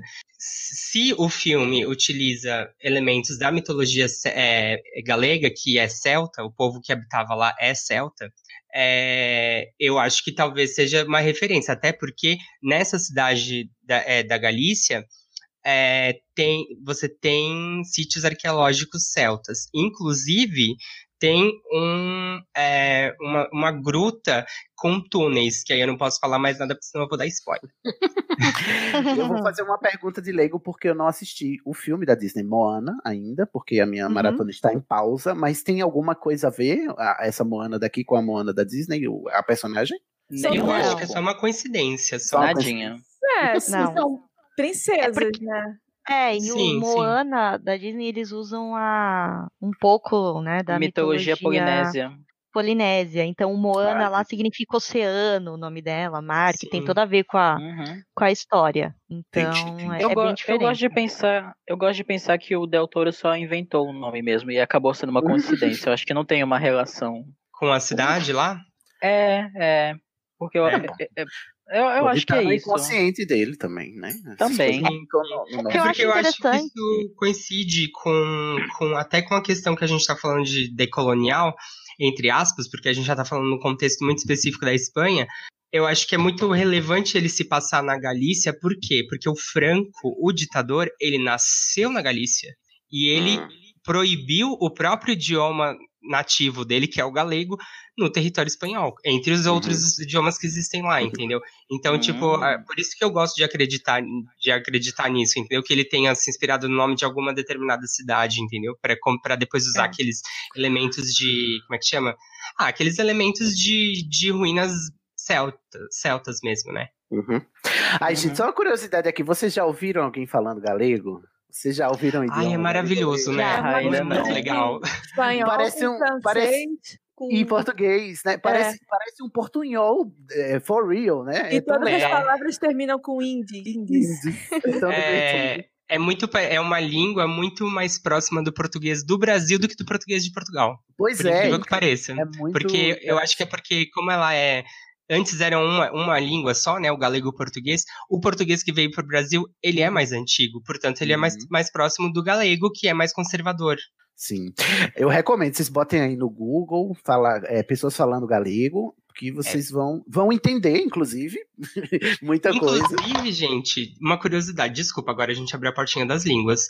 Sim. É, Tem uma expressão muito usada no Nordeste que vem do galego. Hum, Vocês se arriscam a tentar chutar qualquer? nossa. Ai, não sei. Eu sou Oxente? daqui, não sei. Oxente, exatamente. Ah. Oxente vem de Oxente. oxente. Oxente, porque em galego não tem o som de já, é chá. Ah, então é oxente. oxente. Oh. Oxente. E Olha tem dialetos no Mato Grosso que falam chuva, falam chuva. Todos os CH são tchá, igual no galego. Chuva. Caramba. Interessante. Eu, Sim, eu só queria trazer, tá? Nesse momento, Tô eu queria chocada. trazer. É, eu queria Chocada. trazer. Eu queria trazer para esse momento ainda sem spoiler três curiosidades sobre o filme que você fala, você vê o perfeccionismo do Del Toro, né, pro Labirinto do Fauno. Primeira coisa é que diz que os, os desenhos dos- das criaturas, o roteiro e tudo mais, ele trabalhou durante quatro anos. Fazia Hum. quatro anos que ele estava trabalhando no conteúdo para fazer o Labirinto do Fauno e ele quase perdeu isso numa viagem de táxi. A Meu sorte Deus. Ai, Nossa. ele desceu no banco do táxi. Jesus! E a sorte é que o taxista Imagina encontrou só. ele e devolveu. Realmente libriando, né? Pois Ou é. será que ele era o taxista? Pode ser que ele Olha fosse só. o taxista e roubou o projeto. E, Que como a mais? gente já falou, esse filme é um filme espanhol. Diz que Hollywood insistiu muito, né? Teve muita empresa americana, sabe, tentando trazer esse filme para Hollywood, Ah, mas o Del um Toro remake. se- é, o- não, não, inicialmente, não ser uma Ah, produção, sim. para ser uma produção Espanhola. americana. É, o Del Toro, o Del Toro se recusou. Ele falou que não, que ele não queria ter Hollywood cerceando ele, né? Ele né? já tava vacinado, né? Muerte a los É. gringos, muerte a los gringos. E Ele mesmo, disse. quando, é, e mesmo quando foi feita a tradução, sabe, a legenda do filme para inglês, ele fez pessoalmente a legenda para inglês, a Olha, tradução. Olha, que Porque ele arraso. não queria que perdessem nada do contexto dos diálogos e do que ele estava falando com a tradução por outro estúdio. Então ele se Nossa. encarregou disso pessoalmente. Deitou, Tá vendo, deitou, Hamilton? deitou, sambou na cara dos Estados Ai, Unidos. que homem.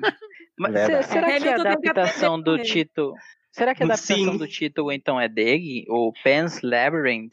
Porque em A inglês. adaptação- é- É, a adaptação, essa é a outra curiosidade. Eles mudaram para Pan's Labyrinth por- eh, com o mesmo significado, porém, né, o próprio, né, ele, o que ele falou é que nos Estados Unidos eles conhecem o, mais o Pan do que o fauno, porque o fauno é o mito romano e o pan é o mito grego. E nos Estados Hum. Unidos eles conhecem mais pelo mito grego. Então, para não ficar, para desde o início eles terem a sensação do que se tratava o filme, aí ficou como Pan's Labyrinth, não tipo Faun's Labyrinth, porque eles conhecem mais a mitologia do deus Pan do que do fauno. Ah. Então ficou Ah, por isso só que teve a é. mudança. Um parênteses incrível, aí disso, de, dessa coisa do, do, do pan e do fauno. É, tem, tem estudiosos que dizem que os gregos. Bom, os gregos eles se apropriaram de vários. Assim como os cristãos, os cristãos se apropriaram de várias é, entidades locais para fazer as figuras dos santos e ficar mais fácil de dominar, os gregos fizeram as mesmas coisas. E dizem que o- a figura do Pan foi, apropri- foi uma apropriação do, do, do deus celta, aquele que você sabe o nome, Fernanda, que eu esqueci. Os cernudos. Os Cernudos, exatamente. Ou seja, ele originalmente é um deus celta e não grego. Eu, eu sei que ah, é outra curiosidade, mas eu, eu- não é o Cernunnos, mas eu lembro de ter visto alguns estudos de historiadores é, que havia essa outra outra entidade, vou dizer entidade para porque não necessariamente Deus, ah, outro Deus de, de não, não são celtas, mas eles são de um povo ali perto. É, existem essas teorias que dariam é, é, uma explicação da origem também do deus Hermes. Porque o que acontece? O Hermes, cada um dos deuses da, da Grécia, eles têm o nome deles e um epiteto, né? E o Hermes, ele tem um epiteto que a raiz grega é muito parecida com o nome Pan. É alguma coisa Pan, algum Pan coisinha. Não vou lembrar agora. E o Hermes, ele tinha é, é, esses, é, como eu vou dizer, esses pequenos templos que ficavam entre nas encruzilhadas dos caminhos entre a cidade e o bosque. Então, existe essa teoria de que tanto o Hermes quanto o Pan, eles surgiram desse deus mais antigo, que depois eles acabam, acabaram se dividindo, e as funções da cidade, de mensageiro, das estradas foram para o Hermes, e, a, e as funções do deus é, antigo, selvagem, é, e das florestas foi para o Pan. Olha só. Olha só. No fim das loucura. contas, tudo vem. Porque são, então os dois são deuses andrógenos, porque Hermes é andrógeno. Sim. Que loucura. Sim, Aí, E não pra binarismo, pra quem fala que não binarismo não existe, gente, tá aí, ó. Tá, tá, tá bom? Tá bom? muito antes. Muito antes. Ah, e pra variar, gente, né? E mais pra frente eu falo em qual momento é, mas esse é mais um filme que tem uma referência ao álbum The Wall do Pink Floyd, tá? Porque Ai, meu eu adoro Deus. fazer referência ao álbum do Pink Floyd. Tem. Bom, Para o nosso último momento aqui sem spoilers, vamos ao elenco para a gente mencionar os personagens. O elenco a gente não vai conhecer muito, porque a gente é muito colonizado pelos Estados Unidos e os, atores são todos espanhóis, né? Mas a gente vai mencionar para a gente mencionar também os personagens, né? Para você que não assistiu, tem uma pequena noção antes da gente partir para os spoilers pesados. Nós temos a Ofélia, que é a criança, né? A criancinha, a protagonista é protagonizada pela. A protagonista é protagonizada? Por mim, é louca. a Ofélia, que é a protagonista, né? A criancinha que vai contra o labirinto. Eu Fauna é a Ivana Baquera. Diz que ela tá na Baquero. Netflix hoje em dia. Baquero. Eu não vou saber. É, tal, é o quê, Júlia? A série que ela tá fazendo, Beira-Mar. É bem legal. Beira-Mar. É espanhola também? É espanhola. É Olha de aí. mistério, assim, meio Agatha Christie. Bem legal. É, é bonitinha mesmo. Eu comecei a Eu ver. vou dizer o personagem e a Fernanda vai dizer o nome, e a Júlia vai dizer o nome pra mim, porque eu vou errar no espanhol.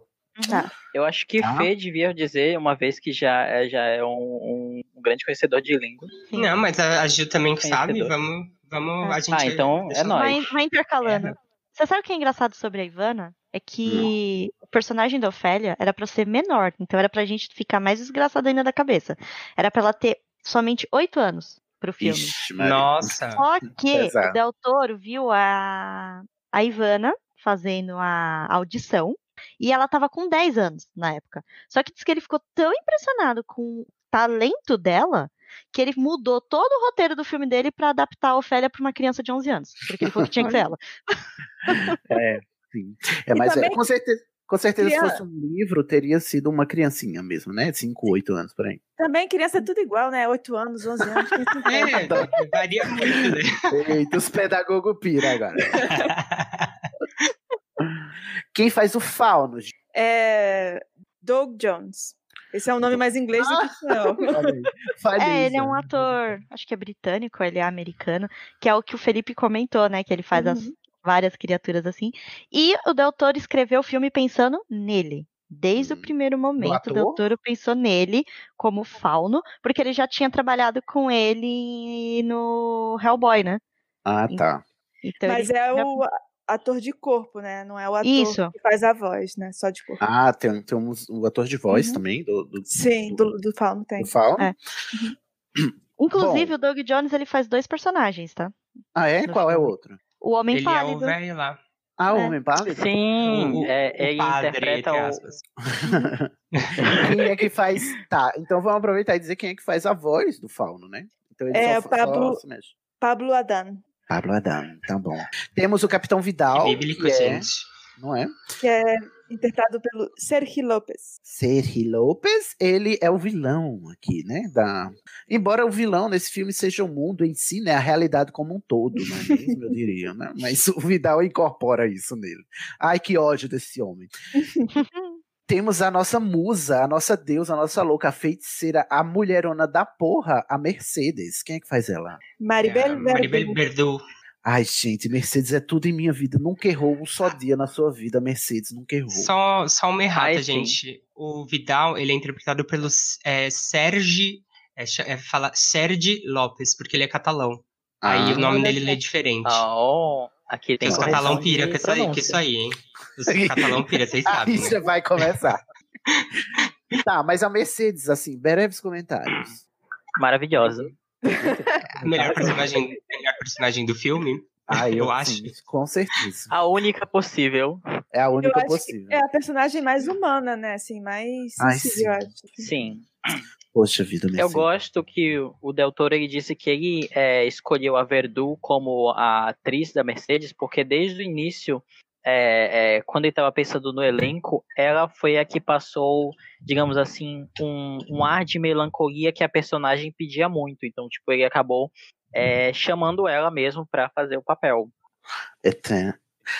Eu Temos- acho que ela é tudo o que a Ofélia poderia ser. Bom, temos a mãe da Ofélia, que está grávida, né? Tá com o filho pela goela. E tá doentinha, a bestinha. A Carmen, que é feita pela Ariadna Gil. Gil. Que Gil em espanhol é um, é um, é um xingamento, tá? Só pra falar. Em Ah, é? espanhol da Significa América? Latina. Ah, Significa, tipo, bobo, idiota, assim. ah, Ah, é? Aonde, gente? Que Bobão. legal, não Na, na Argentina, no Uruguai, se te chamam de Hil, é porque estão te xingando. E J-I-L, né? Ah, J-I-L. então, então era isso que eles queriam dizer? Mas esse personagem da mãe, que nem vocês comentaram que a, a Mercedes é um personagem muito humano, a Carmen eu também acho que ela é um personagem extremamente humano Sim, nesse filme. É. Porque É ela ela- mostra ela vai- é, é porque ela mostra uma mulher vulnerável, sabe? Uma, a- Uhum. O papel da mulher assim desesperada que se que foi imposta, né? Foi criada por esse mundo dizendo em que os homens mandam, né? E ela não Uhum. tem voz e ela, né? Acreditou nisso, né? Ela é Então vítima ela- dos papéis de gênero, né? Da sociedade. É, E acaba Exatamente. vitimando pessoas. ela lembra um pouco a Sansa no começo de Game of Thrones. É verdade, toda, total, total. Faz todo sentido. Uhum. Temos o médico que. Não sei se no filme é falado o nome dele. No livro, sim, é o Ferreiro. Ferreiro. Você fala. É, eles só chamam de Ferreiro, que acho que seria o, o sobrenome dele, né? Que é um sobrenome galego e português. Aliás. Olha, Ferreira. Temos muitos parentes Ferreira, inclusive. Sim. Meu. Meu. Meu. Como é? Gente, esqueci a palavra. O meu boy, o meu conge. É Ferreira. As- Esqueci a palavra. Esqueci a palavra. Você esqueceu o nome Eu dele. achei que você ia falar, sei lá, ai, como é que fala a prima da minha prima? Sabe uma coisa assim, bem complicada? Pois é, menino. Eu esqueci conge. Olha, Cid, achei isso muito complicado aí. Você está se. É Não, que eu ele não gosta de rótulos, não é, Cid? Não é que você não, Não, gosta de eu só rótulos. esqueci a palavra. Eu amo meu cônjuge. Ele é tudo na minha vida. É, temos. Sim, quem é o ator? Alex Angulo.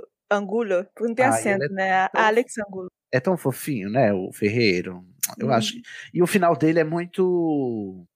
Muito digno, eu diria. É, é triste, mas é bem. Ele é Grifinória, com certeza. Ah! E o personagem, e, inclusive esse ator, ele já é falecido, né? Ele faleceu Olha. em 2014 num acidente de carro. Eita. É, ele é o Que médico. Ele tá cuidando... Moana o tenha, né? Moana. É, ele é o médico, tá, ele cuida ali do quartel, é quartel que chama, sei lá, daquele lugar que eles estão, do, do exército, e ele acaba meio que cuidando também da, da mãe da Ofélia, que tá grávida e tá passando mal, né? Uma gravidez aparentemente de risco. Temos o Pedro, que é o irmão da Mercedes, um rebelde, porque não sigo los demás. Eu Quem, sabia. quem, quem faz ele, Gil? Takamahor. Ah, a gente já falou a voz do Fauno, né? Já. Já. É o Pablo, não é o de Assis. E Mas esses são os poderia personagens. ser. Poderia ser. Esses são Ai, gente, é mais. Né? Desculpa é voltar nisso, mas é, é, é, é Roger Casamajor, porque ele é catalão também. Meu Uhum. Deus, todo mundo catalão. É, Eu não sei qual é a diferença entre catalão e espanhol, gente. Catalão é. Não fala é- isso, os ouvintes catalões. É, Mas eu não É. sei, eu vou fingir que eu sei só para os ouvintes é catalães. cata- a Tem Catalunha, muita- ela, ela é, Tem é que muita assim, as- rixa entre É. os dois. Ah, né? é? É, tem É. a Catalunha, ela é uma, assim como a Galícia, ela é uma região autônoma da Espanha, porque eles têm uma língua e uma cultura própria. Então a, a Galícia, a, a Galícia, desculpa, a Catalunha fica tipo na compreende Bar- não só a cidade, mas como a província de, Bar- é, de é é uma província própria, a Catalunha, que a capital é Barcelona. Ah, tá. E é- Ok. Agora e aí já eles sei. tão- e aí depois se a gente se quiser em off a gente pode falar mais Tá. sobre. Então, só para ficar claro, catalão e espanhol não são o mesmo idioma, são dois idiomas diferentes, não é isso? Não, é. Sim, eles são da mesma família, mas eles são diferentes. Entendi. Ok, muito obrigado. Agora eu aprendi. Perdão pelos ouvintes espanhóis e catalônios. Catalônios? Catalões? Catalães. Catalões. Olha só, o agafe com os catalães. Perdão, gente. A minha ignorância agora eu aprendi, não repito mais. Ai, Esses tudo bem, a gente é colonizado, gente, sabe? Sabia nem que tem essa Eles diferença. numa situação muito melhor que a gente. Ah, é verdade, é europeu, né? Ah, foda-se, É. europeu. Seu colonizador de merda. Bom, Inclusive vieram pra cá muitos catalães também, então. pois é, né? Fuderam com a gente Eles que aqui, agora quer que eu falar sa- com a gente. Vocês que lutem. Então é isso. Esses são os personagens principais. E você que não assistiu e não quer receber spoiler, pare por aqui. Porque a partir depois da vírgula sonora, a gente vai falar sobre o filme inteiro com spoilers. Vossa mãe já melhorou, Majestade. Certamente. Agora estareis mais tranquila. Sim, sim, obrigada. Mas. As coisas não estão tão bem assim. Ah, não? Aconteceu um acidente. Um acidente? Foi.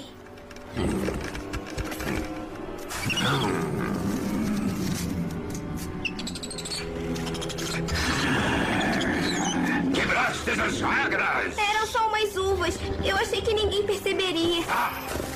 Nós nos equivocamos! Se equivocaram. Vós falhasteis!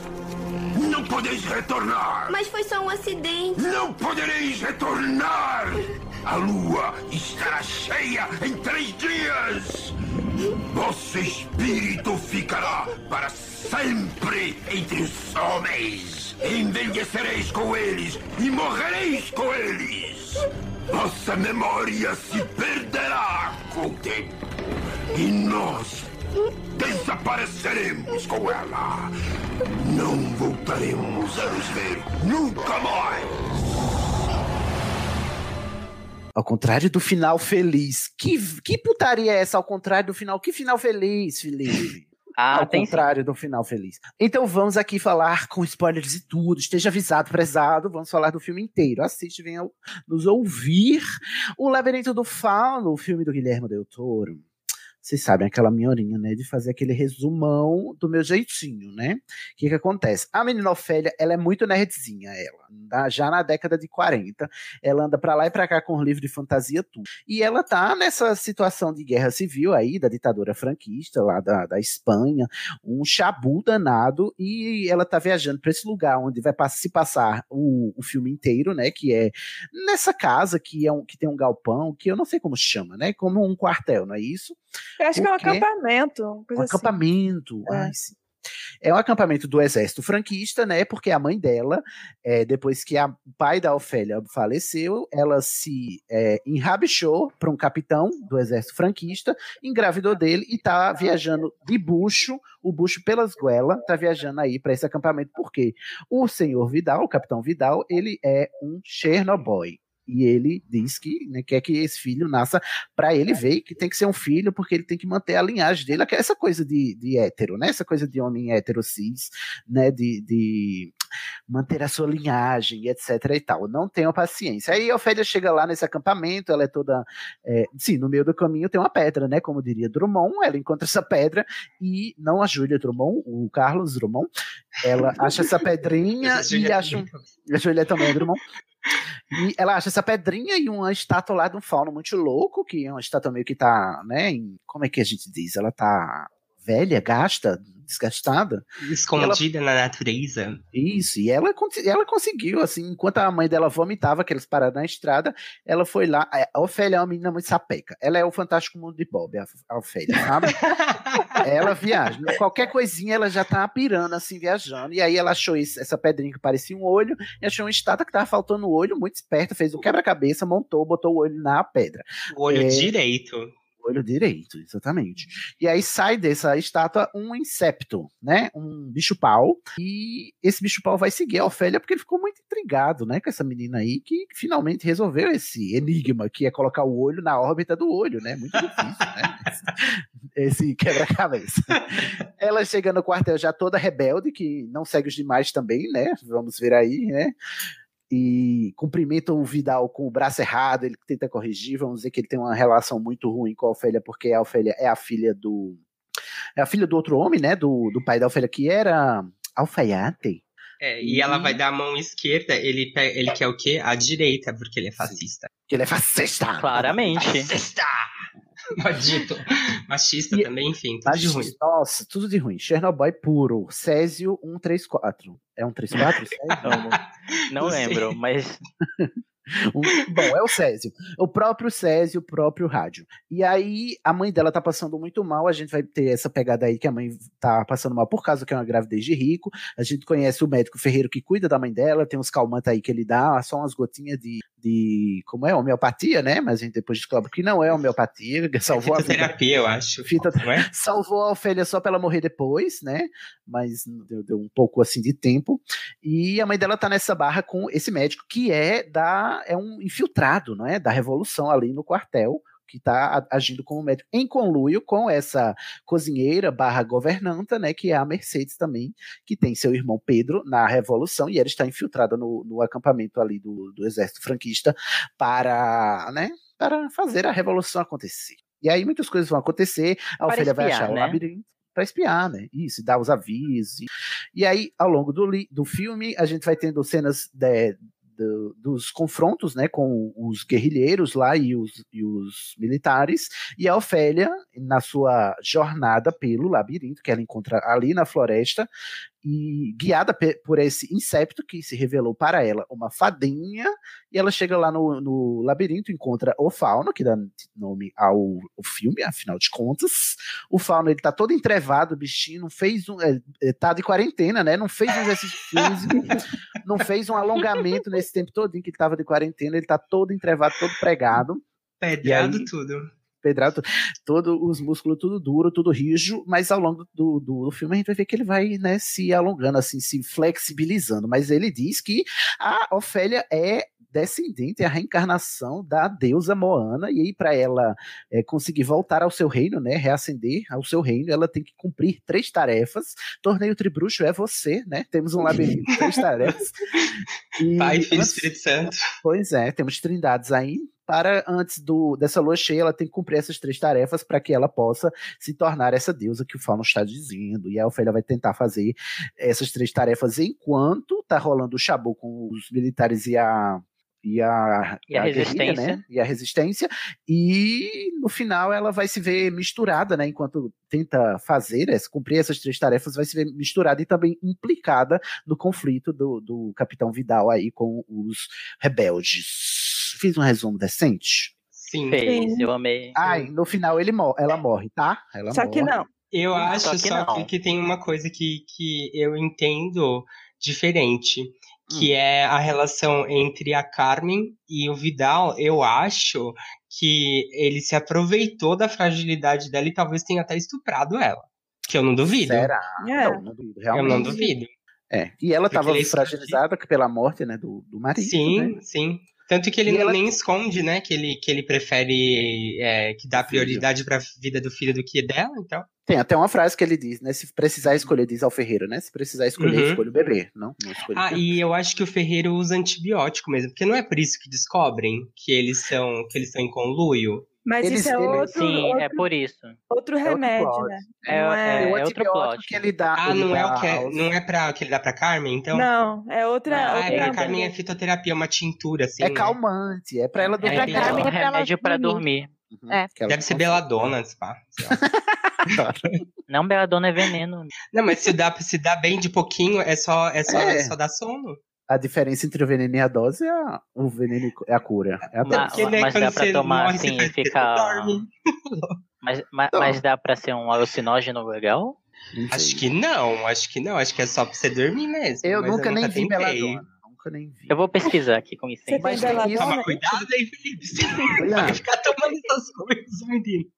Temos muito. Bom, a gente pode começar, inclusive, discutindo sobre a, a Carmen e o Vidal, né? E os papéis de gênero que são muito fortes aí no, no, no filme, na, na narrativa, e a crítica ao, à masculinidade tóxica e essa masculinidade que quer se perpetuar a todo custo por uso da força, né? E a Carmen ela acaba se tornando vítima disso porque ela ficou sem marido, tem até uma um julgamento por ela por ela estar é, grávida de outro homem, né? Já se- tendo, sendo viúva. E o Vidal também tá nessa pegada de que ele tem que ter um descendente homem, afinal, ele tem que passar os seus genes para frente e a, a hereditariedade né, só, só passa nessa mentalidade machista através da linhagem masculina, e ele quer fazer de tudo para que esse filho nasça, né? E a Carmen tá passando muito mal por causa disso. Eu li, eu estava pesquisando aqui para pauta, eu li um texto bem interessante que dizia que o labirinto fauno ele é meio que a luta entre o feminino e o masculino, assim, são duas forças antagônicas e que, inclusive no filme você vê vários símbolos assim que parecem muito um útero feminino. Tem, por exemplo, a gente estava vendo no, no filme, a gente até comentou, né? A cabeceira da cama da Carmen parece entalhados assim um, um útero. Uhum. Aquele, Ou, aquele- segundo o Felipe, chifres, né? Que são muito parecidos. Mas, e mas chifres. assim, e, é, ironicamente ou não, assim, eu não acredito em coincidências, inclusive porque o Del Toro aí já confirmou é, é, que a árvore também, é, a árvore morta do filme, ela tem realmente uma forma que lembra é, é, a, a, questão, a, o útero feminino. É, ah, eu acredito que pela vagina e voltasse gente... para o útero da mãe, da grande deusa, etc. É interessante isso, sim. A gente, tem gente muita simbologia. a história da árvore. É isso mesmo, Sim, exatamente inclu isso. Inclusive o porquê sim. dessa aparência da árvore, Felipe. Porquê da aparência, é, tem a ver com... Ah, é? A... Nossa, é, gente, eu quero muito ler esse livro. Por isso que quando eu olhei né? é, a, a, a, o, as espirais na, na, na cama, eu também pensei nos chifres, porque o fauno também ele tem todo esse formato de espiral. É, o filme todo tem muitas espirais ao longo do filme, tem formas curvas para acentuar, especialmente é, nesses lugares que são antigos ou que são, digamos assim, é, é, não exatamente acolhedores, mas que são uh, antigos e onde a, a Ofélia começa a viver é, esses momentos de magia. Então, quando Você a fadinha diz... chega na cama, hum. É, é, a cama que tem esses detalhes em espiral. Quando ela vai para a árvore, quando ela está no labirinto, quando ela está perto do fauno, sempre tem esses detalhes em espiral. E aí é, é, por isso que eu disse que tanto pode ser isso quanto pode ser os chifres do fauno, porque é um é indicador coisa, das duas coisas. Não exclui a outra, porque o chifre ele tem um formato espiral e a palavra, a própria palavra espiral, que é o que dá formato ao labirinto, que como a Gil disse, é, representaria uma jornada do feminino, é, e, e, aí tem o elemento do, do olmo, aquele, aquele no centro do, do, do da espiral, sabe? Que seria o, o, masculino dentro do feminino. A, palavra, a própria palavra espiral, ela vem do, do, do indo-europeu e ela está relacionada com as palavras inspiração, respiração e espírito.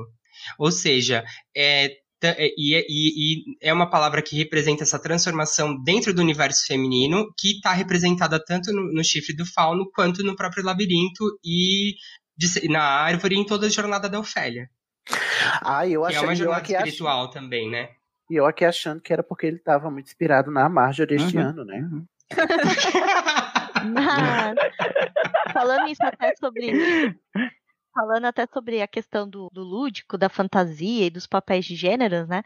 A gente vê no filme a mãe da Ofélia sendo uma pessoa que não acreditava mais nesse lado fantástico, né? Uma eu não acuo, eu também não acredito. Mas quando eu li o livro, eu vi você vê mais sobre os pensamentos da Ofélia, né? E, da, eh, e quando ela fala que a mãe dela achava que não acreditava em conto de fadas, mas que na uhum. verdade ela acreditava no conto de fada mais perigoso de todo mundo, que era do príncipe encantado que iria salvá-la. Quando eu vi essa ah. passagem no livro, eu falei assim, nossa, é a mais pura.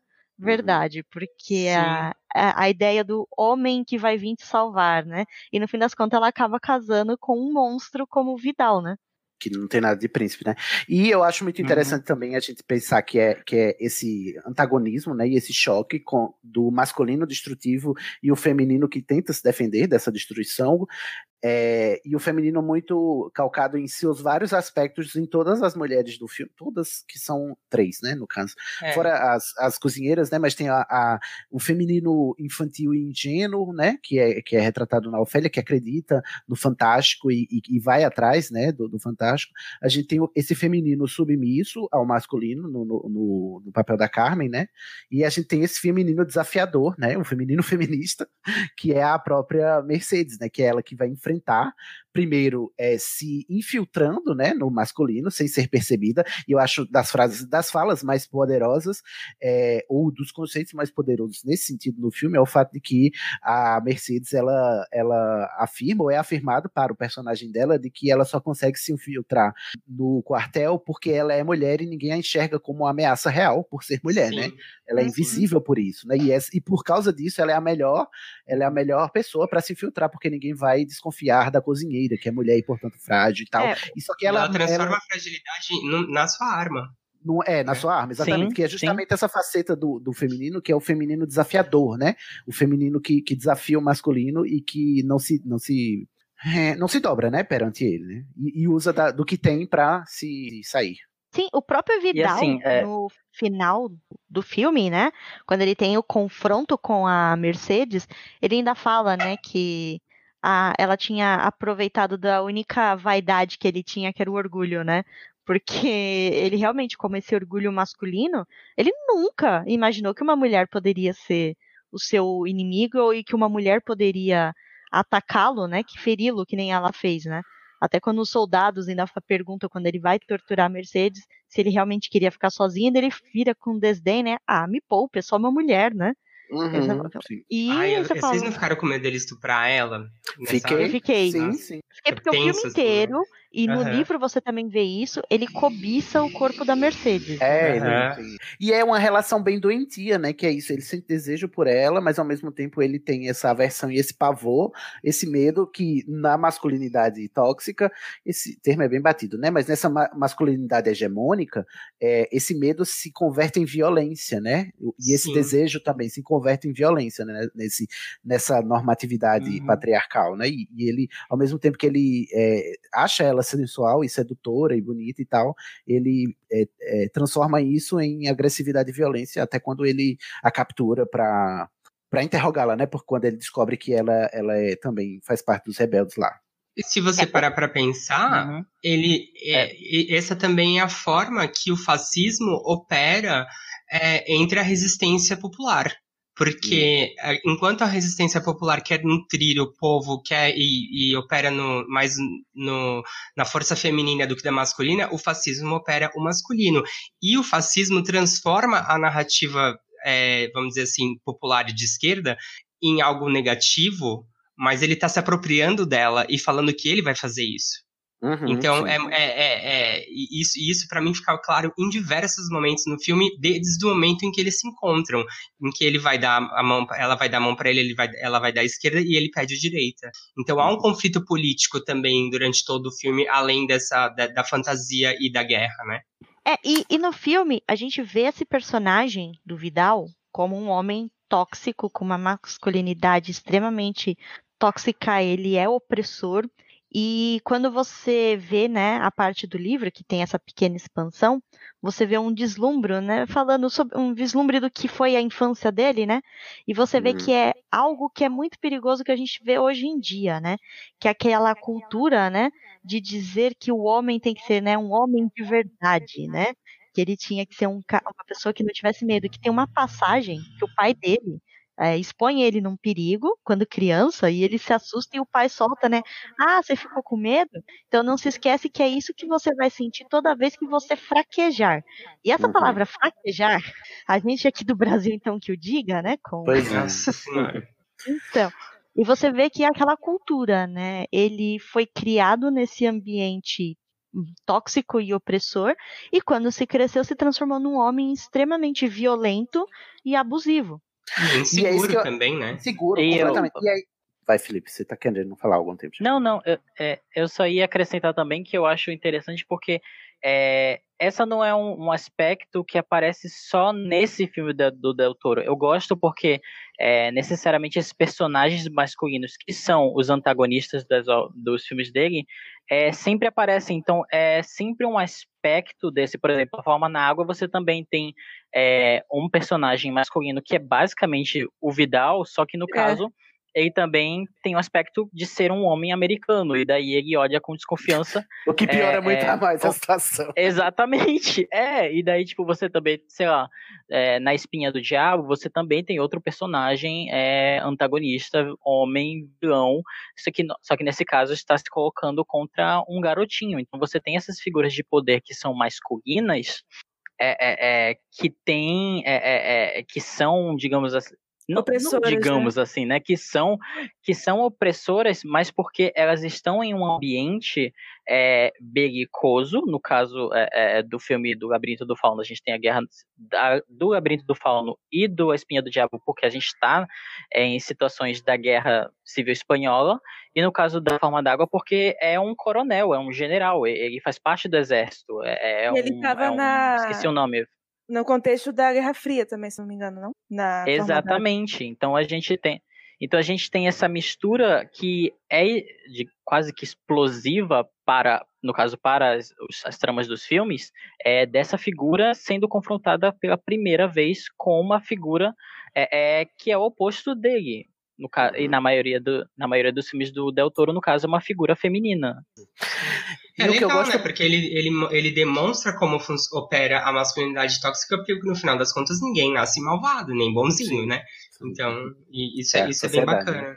E, e pra gente encerrar essa discussão de gênero, que eu achei maravilhosa, inclusive, é, eu gosto muito do final do arco do Vidal, porque é, é um arco trágico de vilão. Você quer que ele morra o tempo todo, você quer matar esse homem, né? E, com, com várias razões. E ele acaba morrendo, só que é, para mim soa muito como é, o final do Vidal ele é representativo, ilustrativo, alegórico, que é, para a derrota de uma masculinidade. Não é a derrota, não é o Vidal que perde ali, quando ele tem que entregar o filho dele recém-nascido aos rebeldes, a Mercedes, essa mulher ameaçadora que, que o derrotou, né? Porque ela, né? Ai, tudo em minha vida, Mercedes rasgando a boca desse homem. Sim, Mercedes, Nossa, rasga, rasga sim. ele inteiro. Gente, não parece. Aí ele fica pare... Sabe o que, que parece isso pra mim? Quando ela rasga a boca dele, parece que ela tá, tipo, fazendo. Porque ele tem tanta dificuldade em sorrir, parece que ela força ele a sorrir Sim. e ele costura depois, então ele tá Hum, negando hum. qualquer possibilidade de felicidade, sabe? Uhum. E eu acho isso muito legal, porque ela vira totalmente jogo e é muito. É, é, é dá um, um- um prazer, sei lá, não sei. Parece que você vê o fascismo tomando na cara, assim, sabe? E sim, Sobre, E ele toma na cara, né? No final das contas. É verdade. sobre o final do Vidal também, eu acho muito interessante que ela meio que mata ele duas vezes, né? Porque, Sim, Sim. porque tem aquela Uhum. frase do Banks que fala: você morre duas vezes. A última vez que você respira, a última vez que alguém fala o seu nome. E ela nega isso pra ele. Porque ele Uhum. pede pra ele pra falarem para falarem dele e pro filho dele, e ela fala: "Não, não vou falar". E aí ela dá o tiro final assim, e ele tá sempre preocupado com o nome dele na história, porque você vê Uhum. ele olhando pro relógio o tempo todo, é uma coisa, uma preocupação que ele tem de como o nome dele vai pra mim, né? Como o nome dele vai vai ser perpetuado na história e no final de tudo ele é negado esse essa preocupação dele tão, grande, né, de ser de ser de continuar com, é, sendo perpetuado pelo, pela história.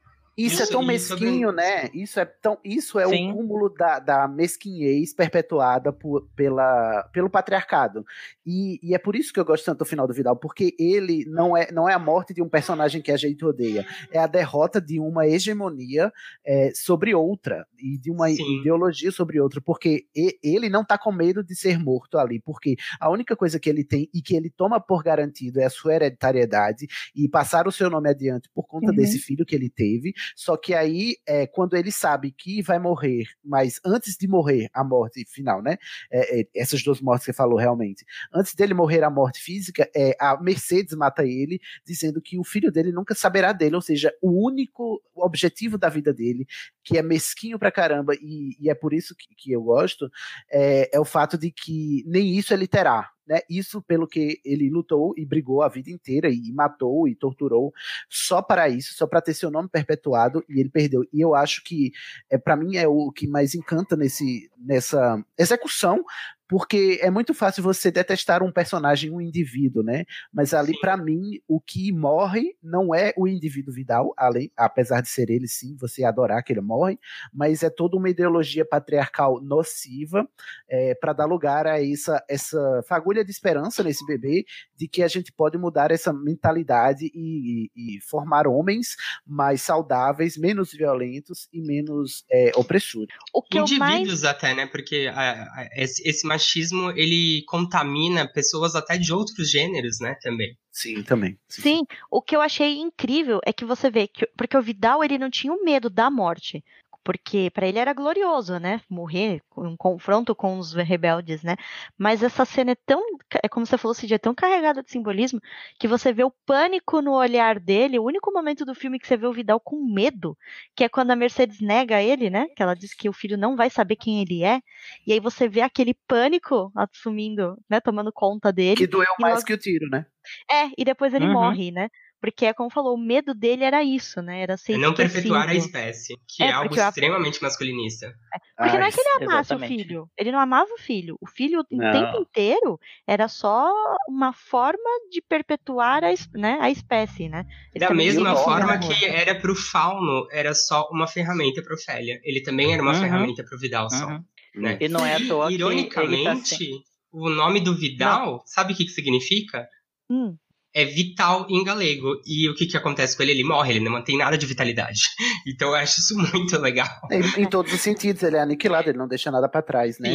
O, que eu, o que eu acho que deixa mais claro ainda é que ele é um, um símbolo do Franco mesmo, ali naquele filme, entendeu? Porque o Ah, Franco do, também era galego. ditador franco. Eu achava Sim, que era sim. o Franco quando era porque eu vi esse filme desde quando era criança, né? Pra mim aquele era o Franco, engraçado. É, eu também achava, eu também.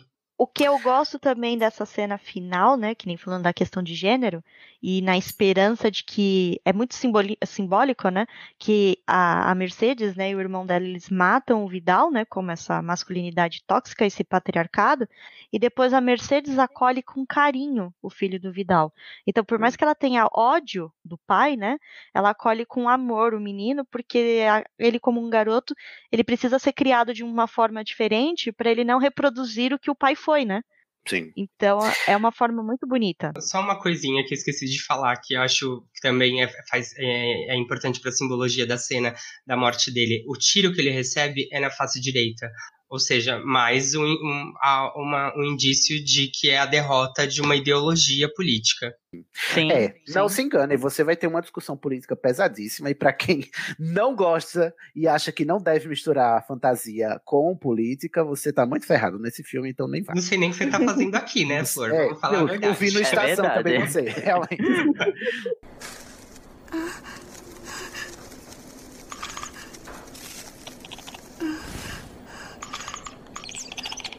Foi decidido dar-vos outra oportunidade.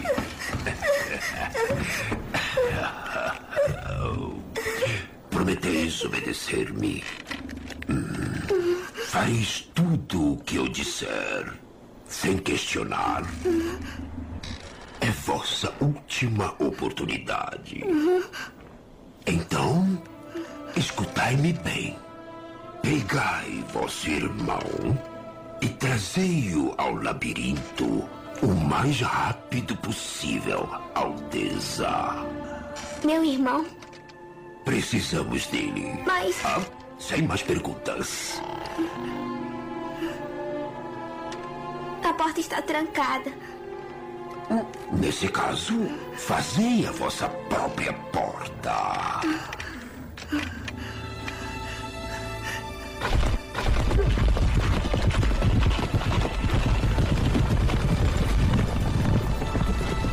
Bom, mas agora vamos falar de contos de fadas, porque eu achei que era disso que eu ia falar quando eu fui assistir esse filme. KKKKKK. Não era Você de quer guerra, conto de nem- fadas? né?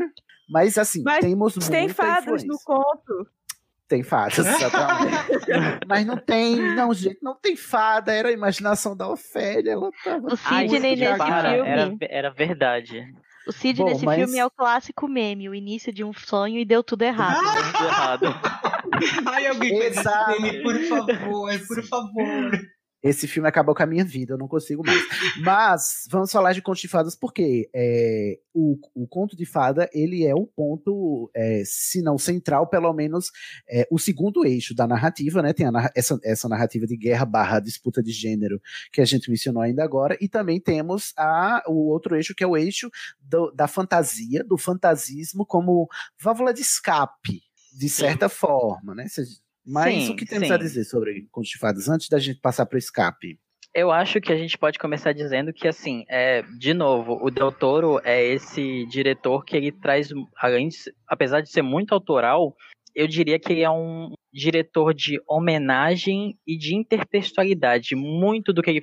Aquele negócio, né? Não que tudo que é. Nada se cria, tudo se transforma e todo mundo copia um pouquinho de todo mundo, mas ele, particularmente, ele tem. é, Esse filme é, é um meu sonho molhado de intertextualidade, especialmente no que. é, é, em questão de símbolos, em questão de contos de fadas, em questão de pequenas referências e a maneira como ele filma tudo. É, e, e a maneira como ele traz tudo, ele traz vários símbolos que ao mesmo tempo eles são muito é, reconhecíveis pra gente, mas ao mesmo tempo eles são distantes o suficiente é, é, é, e próprios o suficiente para que a gente simplesmente é, absorva eles como próprios do filme.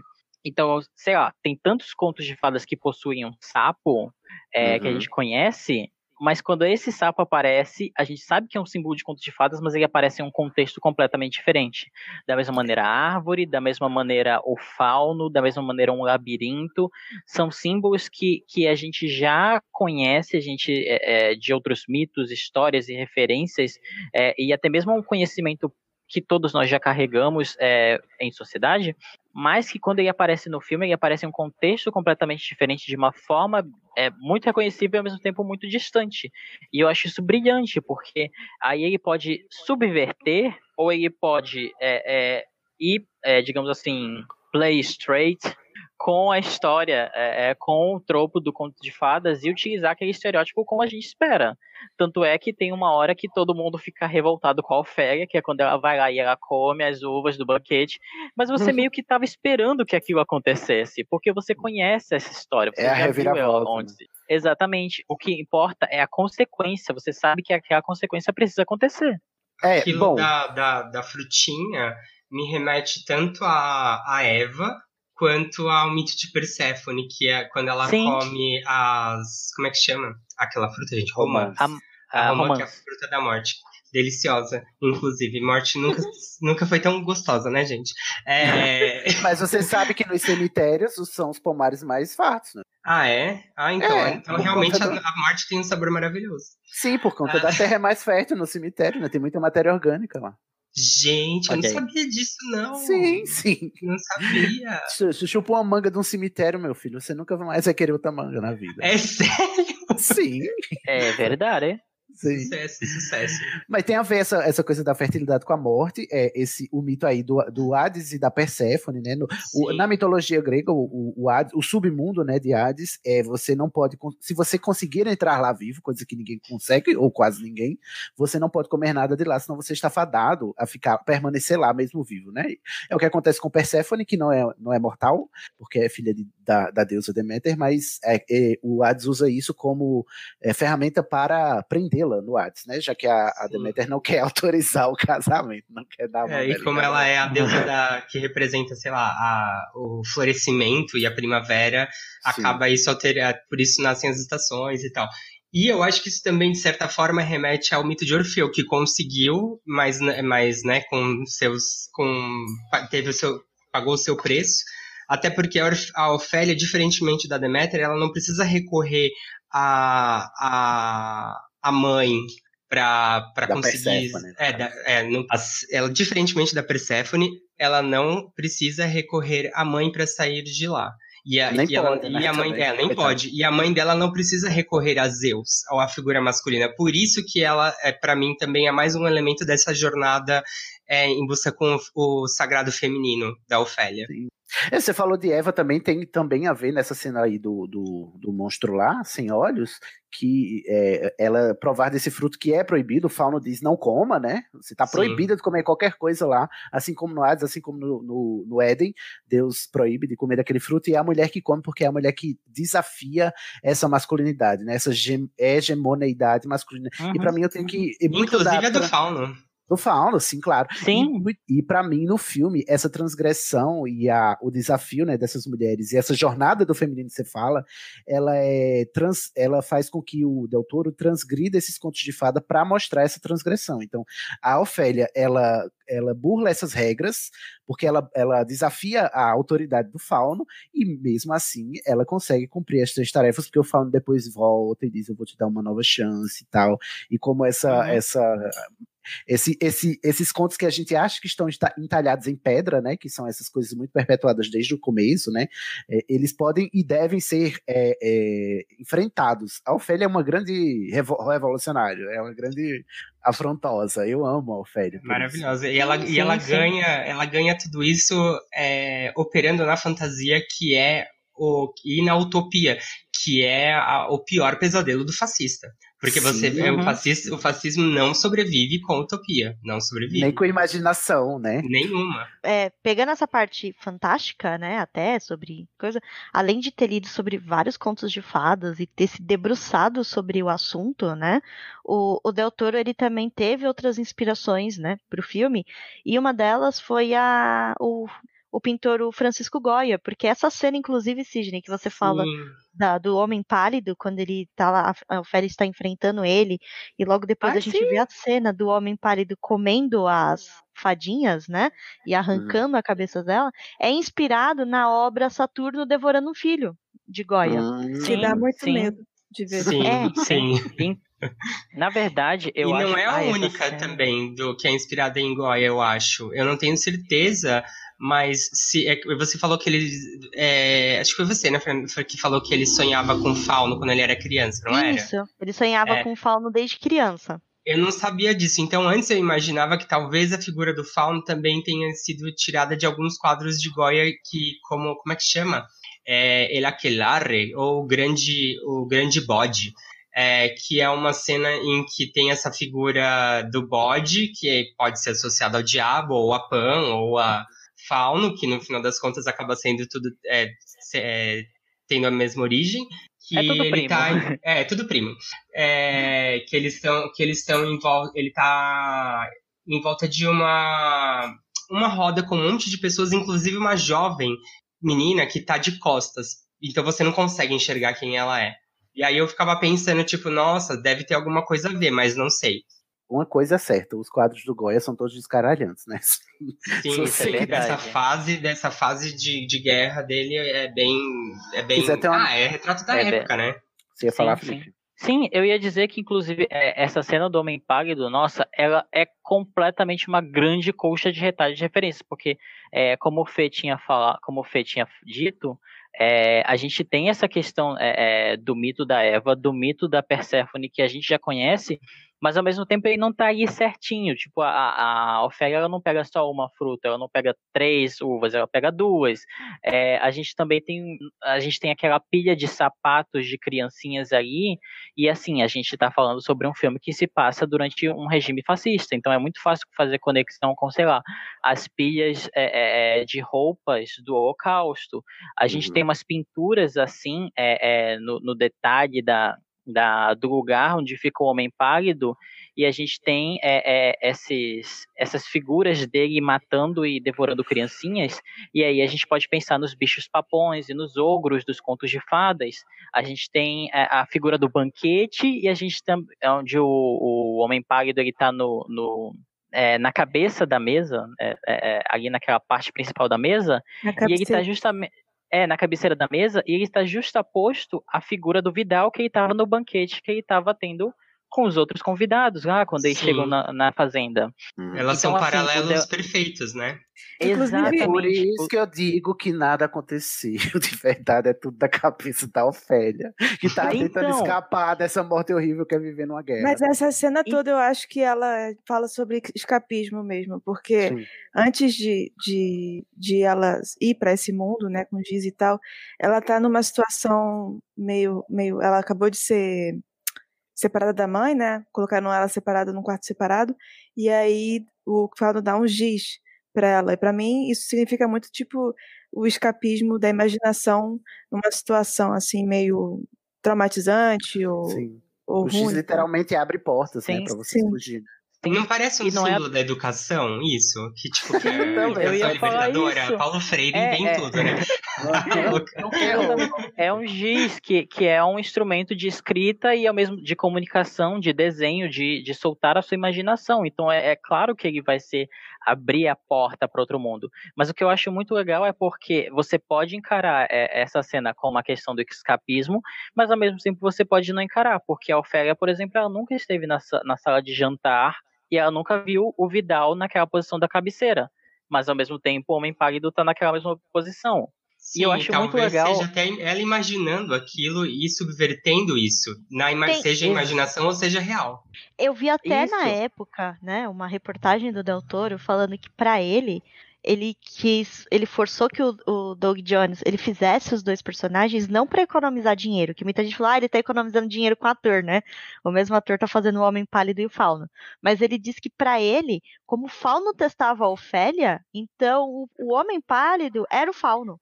Era o Fauno testando a Ofélia. Tanto que no final do filme, se vocês repararem, as fadinhas que ele que o Homem Pálido come, elas voltam no final do Elas filme. voltam. É E ao como se mesmo elas nunca tempo isso- tivessem morrido. Sim, e pode Faz ser sentido. isso, ao mesmo tempo pode ser isso, porque pode ser, tipo, o final perfeito que a Ofélia imaginou, ao mesmo tempo pode ser que, tipo, aquele teste nunca foi real, pode ser um monte de coisas.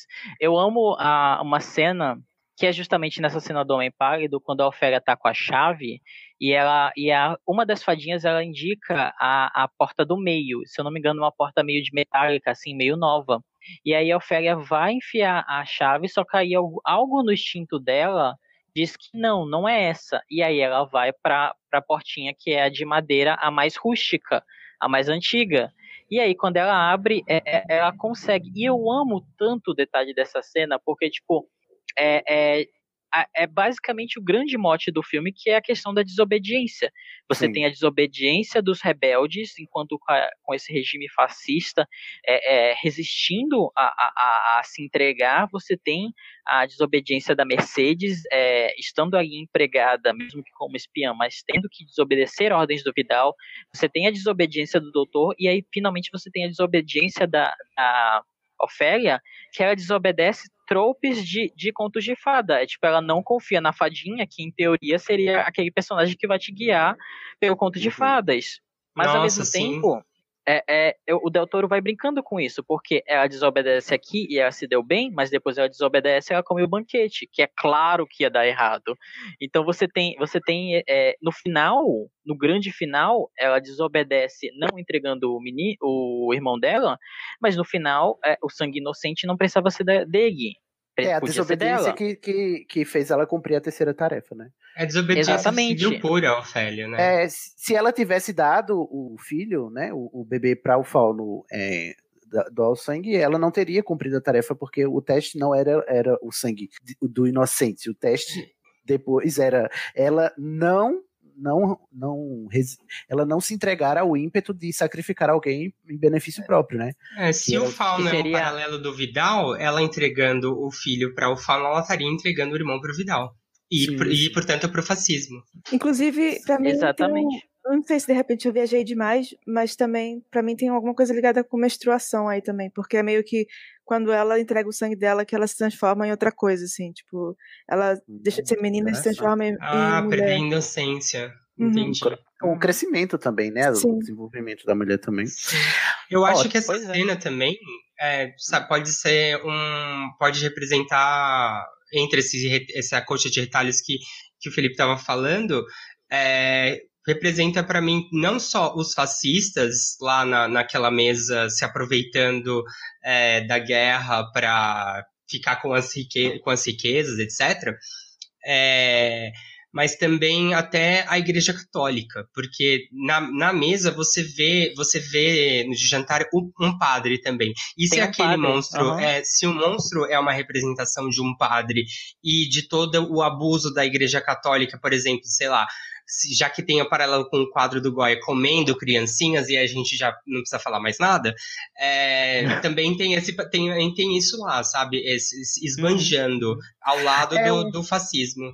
Que, é, É e a que no final das contas é, hege- é hegemonia masculina também. É só história isso, né? Igreja com Uhum. fascismo. Sim, Essa, e essa contradição entre a abundância e, e a escassez, né? Que tá sim, sim, o sim. Porque ela foi tá negada disso, né, a, a Uhum. Ofélia.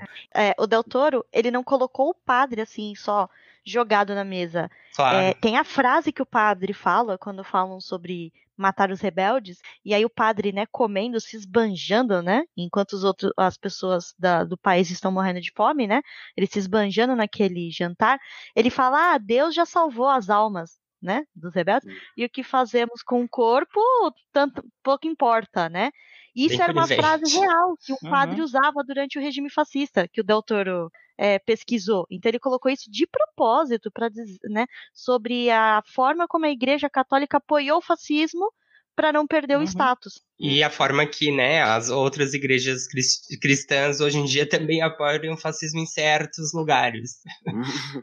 Sim, É.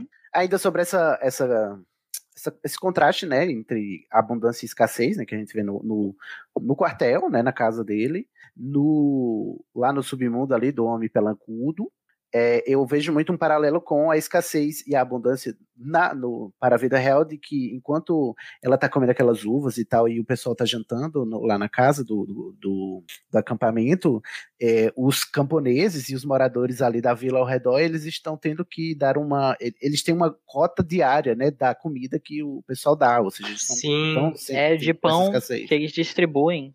Pois é. Bom, é, tem muitos paralelos entre a fantasia, né? Entre a fantasia e a realidade de propósito, tá bom, gente? Eu queria só apontar alguns elementos fantásticos que eu observo na jornada de menina Ofélia, a pobre menina Ofélia.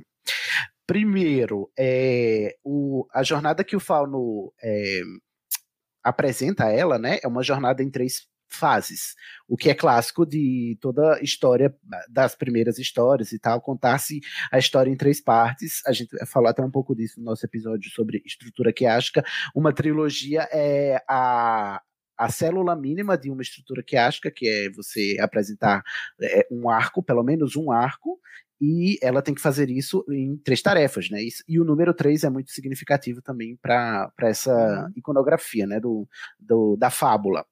Ah, e outro, outro ponto muito saliente para mim é o fato de ser um labirinto e não, não à toa ser uma menina a entrar no labirinto. O labirinto para mim tem muito essa conotação de você mergulhar no seu subconsciente e na sua sombra, né? Não é à toa que também o labirinto é subterrâneo, então a gente não tem elementos solares no filme, né? Porque o solar é o masculino. A gente só tem elementos noturnos e lunares e subterrâneos, né? Não temos elementos aéreos. Uhum. E, e o de labirinto terra também muito. De terra, sim, claro. E o labirinto para mim tem muito dessa terra e água, né? Porque ela se mergulha na lama também, né? E sim, são, sim, duas, tem. são dois, dois elementos associados ao feminino, né? A água e a terra. Você se embrenhar num labirinto, pelo menos em psicologia, é você se embrenhar no seu próprio inconsciente, que você nem você conhece. Então, é, a, a, nossa inconsciência, ela é labiríntica para nós mesmos e tal. E eu acho que o feminino, ele tem uma conexão, esse feminino que a gente acostumou-se a, a chamar de feminino, não o feminino social, mas o feminino é, psicológico, né? Não estou falando de papéis de gênero agora aqui, né? Estou falando desse conceito psicológico que pode ou não ter a ver com homens ou mulheres, é, machos e fêmeas. Não tem a ver, né? A, a, a sua biologia, com a sua psique. E aí é, é, o labirinto é muito associado com isso, mergulhar no seu inconsciente e descobrir. E, e o labirinto está cheio de perigos, né? E, e o, enquanto o, o, masculino ele procura aniquilar os inimigos, o feminino ele procura é, entender esses terrores e conviver com eles. E eu acho que é isso que a Ofélia faz, inclusive, com essa figura ameaçadora que é o Fauno, né? Que para todos os efeitos é grotesco e tal, e mesmo assim ela, ela o, ela convive com ele, né? Ela não o elimina, ela não quer eliminá-lo, ela quer é, saber dele. E eu acho que, é, com questão aos três, é, são duas colocações. Com relação aos três, também tem a questão das três personagens principais femininas do filme, que são, de certa forma, três aspectos da deusa. A, como a gente uhum. falou, a Ofélia é a menina, a Mercedes é a donzela, não donzela no sentido de contos de fadas que vai ser salva pelo príncipe, mas a jovem. E uhum. a Carmen é a anciã, a bruxa. Porque não no bru uhum. mas ela no sentido não bruxa de transformar algo, porque na verdade ela tá já à beira da morte. Como a Ofélia, inclusive, é avisada através daquele livro, quando a mãe dela tá quase para parir o, o irmão, é, o livro começa a ter sangue, e aí tem o formato dos úteros e tal, então ela já, sim, já, sim. já é um prelúdio do que, do que vai acontecer, né? E com relação ao labirinto e ao feminino e masculino, no labirinto tem aquele olmo, né? E eu não tinha pensado nisso, mas a gente falou de Hermes naquela hora. Tem o Homo, que é o masculino dentro do feminino, que já está lá dentro da Terra, telúrico e tal. É, então a Ofélia, ela opera a partir da. Do, fora do binário, quando isso está equilibrado. E aí é uhum. nisso que ela abre o portal. Tô puxando sardinha para as não binárias aqui, tá? claro. Por favor. Eu tenho alguma outra consideração que eu tenho sobre aspectos que eu achei muito interessante se eles serem transgredidos no, no filme.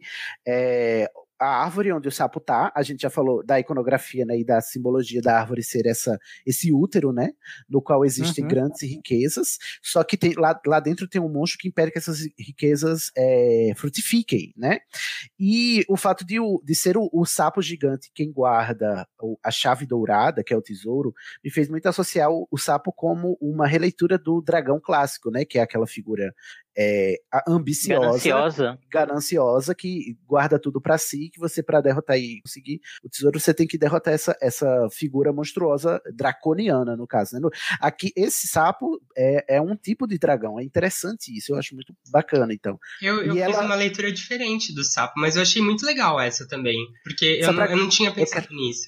Desculpa, Quero ver a sua. Não, eu quero ver a sua, mas só para concluir. E é, justamente como é que ela derrota o desafio do sapo é operando na própria ganância e, portanto, é- é, nesse sentido, a gula enquanto ganância, né, na- do sapo, né? Porque ela oferece as pedras que ele vai ter que engolir para morrer que o fauno deu. Ela mistura elas com a- o alimento dele, né, o estatuzinho ali, e é essa gula que faz ele não perceber que ele está ingerindo veneno, que faz a, que torna que, que o leva à destruição. Então ela a Ofélia faz com que o, o dragão seja vencido pela sua própria gula, ou seja, pela sua própria ganância. E eu acho isso muito interessante. Mas É, e ela, ela- opera como ela- fada, né, nisso daí, porque as fadas geralmente que, que, que derrotam os dragões, né? Tanto que no Ah, que Pokémon, fada ganha de dragão. Ah, é? Mas, mas qual foi a sua leitura, Fih? Eu já, eu já li o, o sapo como um símbolo relacionado ao feminino mesmo. a- tanto que sapo é geralmente usado em várias posições de bruxa, né? Mas eu vi Sim. mais como uma rã, como algo, como, como uma, uma própria uma entidade feminina que ligada à terra, que representa a ganância da terra, porque já que ela está dentro de- já no subterrâneo, nesse reino não opera, para mim não operou o masculino, operou sempre Ah. o feminismo, o feminino até um aspecto, um aspecto destrutivo do feminino também que ela tem que derrotar, Nossa, porque ele está perto das, das raízes da, da, da, da árvore, que em si é uma mulher, é, simbolicamente, né? E, e aí esse- esse- essa rã tá, tá se alimentando de toda essa abundância e destruindo e, e impossibilitando a vida naquele lugar. Hum, muito massa. E fica a dica, no livro a gente sabe a história do sapo, né? Sabemos como ele foi para lá. A gente Ah, é? Aí É, é, é, dragão é. mesmo? Não, não, não é um dragão, não. Ah, tá, É, essa foi a sua leitura. É a minha leitura, né? Mas a gente Entendi. sabe a história do sapo. São leituras diferentes. Muito Ah, eu amo interessante. detalhe, assim, não, não tem mais a ver com as leituras, mas eu amo o detalhe que, um, ela tá com um vestidinho que é completamente é, chupinhado o vestido da Alice, das é ilustrações e do filme da. Não fale assim. Não, eu é vou- vamos dizer. chu- É, é, é, é sim, é A inspirado. mas Ofélia eu é uma gosto de releitura de Alice. A Ofélia é uma Sim, releitura também. É uma E assim, subversão, é- né? É, também uma subversão. Também, uma subversão. Mas eu, é- é- eu acho também pontuar que, tipo, a tadinha, ela pendura o, o vestido Nossa. ali, porque, porque ela, é, ela até tem es- essa consciência de, tipo, ok, eu estou aqui nessa missão mágica e tudo mais, mas eu não quero chatear minha mãe. Eu não vou sujar esse vestido. Mas aí, é, é, ela se embrenha tanto nessa missão que ela não pensa na consequência mais realista. Então, tipo, ponto pra você, Cid, que gosta de, de ir pra, E dor e ponto, pra, ponto pra você. Te dei essa de graça. Obrigado, prezado. Esse daí do vestido, eu li até como, assim, como uma simbologia também, porque é, diferentemente da Alice, ela é verde. A verde. O verde sempre é uma cor que a gente associa à esperança, ao crescimento, a- ao desenvolvimento, à vida. A fertilidade também. a fertilidade e tal, é, ela se despe desse, desse verde e ela fica só com a roupa de baixo, que tem uma, uma tonalidade meio nude, né? E é, e é como se ela se tivesse que se despir de toda, de to, toda essa é, esse imaginário infantil, essa associação da Alice, para se embrenhar nos mistérios do, é, da, debaixo da terra. Então ela E tá, tá se se, sujar, né? tá- é, tem que se sujar. Uhum. Tem que se.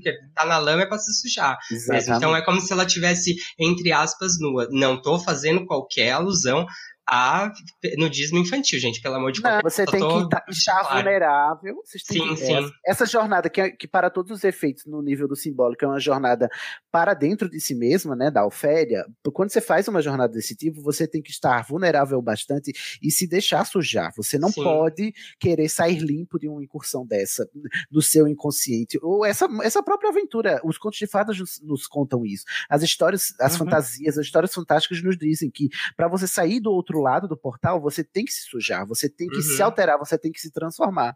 E é se fofo transformar- mesmo, né? Que ela queira, é, é, que ela queira seguir o conselho da mãe, porque uma- é, isso não, não exclui a, Uhum. a, a questão dela precisar se sujar e se despir da, da, da fantasia. E precisar se despir é, é dizer, deixar para trás o que, o que, está antes para você poder, inclusive, é, é, você inclusive, como é? Dominar o que é se reinventar e também poder vestir o que vem depois, porque se você uhum. tiver vestido com o velho, o novo uhum. não pode chegar, entendeu? Uhum. E essa mesma árvore e esse mesmo trecho onde ela coloca o vestido, depois no final do filme, é o mesmo foco que ele dá na câmera e mostra depois da morte da Ofélia e a cena em que você fica em aberto, né? Se ela foi para o mundo fantástico não ou fica não. Aberto. Fica em aberto. Fica sim. Ele Na verdade, ela tem foi, o né? desabrochar Ponto. da flor da figueira, naquele mesmo, naquele mesmo lugar, é o mesmo galho, e ele foca bem, como que para dizer né, que o, o simbolismo da Ofélia ter despertado, ela ter feito toda essa, essa viagem e ter concluído, porque naquele mesmo galho ele faz o nascimento da figueira, que é, a, na questão simbólica, né, a prova de que a princesa Moana voltou para o, o submundo, né? E tem um pouco também de a, a Alice, a, Alice, ó, a Ofélia, ela levou aquelas três pedrinhas, se a gente entender isso, ela meio que semeou nessa árvore. Ela plantou umas sementinhas ali e no final, Sim. né, floresceu, né? É, e se o nome Olha dela aí. significa serpente, ela precisa se tirar, trocar de pele pra se embrenhar. Não tinha pensado nisso, só agora que a Também, gente falou. verdade. Uhum. Olha aí, Ah, a prova cabal de que Ofélia é Lives. É. Ofélia. A, Ofélia é o que? Ah, que ela vive? Ah, entendi. É bom, pra quem é teísta, ela vive. Pra quem não é, ela, não, ela morre, eu acho. Pra quem é, Olha, você me é complicou ateísta, agora. Ela morre. É, eu acho que também a questão do 3 tem uma outra cena que isso fica bem evidente da importância do 3. Quando ela, lá no final, é, quando ela já, quando ela tá na, seja delírio, seja delírio ou seja a morada da alma, quando ela encontra com o pai e a mãe segurando o irmão e ao lado o trono do, que tá, acho que é do lado esquerdo, né, que tá reservado para ela, porque a esquerda é sempre melhor, é, ela, ela, tá num, ela tá num círculo. é, ah, não, não tem, ela tá num círculo que são, acho que, não sei se ah, são três ou são, ah, não, são duas, desculpa, são do- dois círculos, assim, que se cruzam. E isso é um símbolo que chama, denominam bexiga de peixe, que é para simbolizar o, a vulva. Ou Hum. seja, é uma outra, é uma outra alusão ao, ao sagrado feminino. E aí, naquilo, ela já tá, ela já é, já é a apoteose da, da Ofélia, né? Ela conseguiu aquilo que ela queria e ela tá no centro da vulva. E eu amo que, tipo, isso são detalhes do filme, enquanto que você tem outras referências, assim, mais é, fantásticas óbvias, como, por exemplo, ela desperta, ela tá. É, é- é aquele final clássico, clássico, clássico de conto de fada, onde tudo tá feliz, e ela tá com essas roupas lindas, e aí, de repente, ela, ela levanta, ela tá com um par de sapatinhos vermelhos, muito tipo o Mágico de Oz, os sapatinhos Ah, de sim, rubi, sim, e eu sim. acho isso incrível, porque, tipo, tem esses detalhes mais, é, digamos assim, mais esotéricos, mais ocultos, dentro é, é, é, de todo o cenário do filme, atrás nos detalhes, e tem esses detalhes, esses pontos que você vai perceber mais, é, mais claramente. Então, é, é, é muito de simbolismo e simbolismo e camada dentro de camada, e eu acho isso incrível. Sim, porque ela tá num mergulho, né? E o vermelho é associado ao quê? Sempre à esquerda, seja comunista, seja anarquista, que eram os que estavam resistindo ao fascismo lá junto com os sociais-democratas, né? Né, No franquismo, né? Então amo ela chegou na apoteose da esquerda. esquerda. Ah, é lógico, né, gente? Mas- A gente precisa. Mas Porque- também. Como diria Beyoncé, sempre to the left, to the left. Left to the left. Agora aquele momento pro Sidney ficar feliz, né? Mas outra Ah. simbologia do vermelho em filmes com alusões fantásticas é que o vermelho, toda vez que tem uma cena muito puxada por vermelho, você tá tendo um elemento sobrenatural, né? O sexto sentido que o diga, né? Então você pode dizer que toda aquela cena carregada de vermelho é justamente o fato da Ofélia ter morrido. É uma É das sangue? hipóteses. Isso.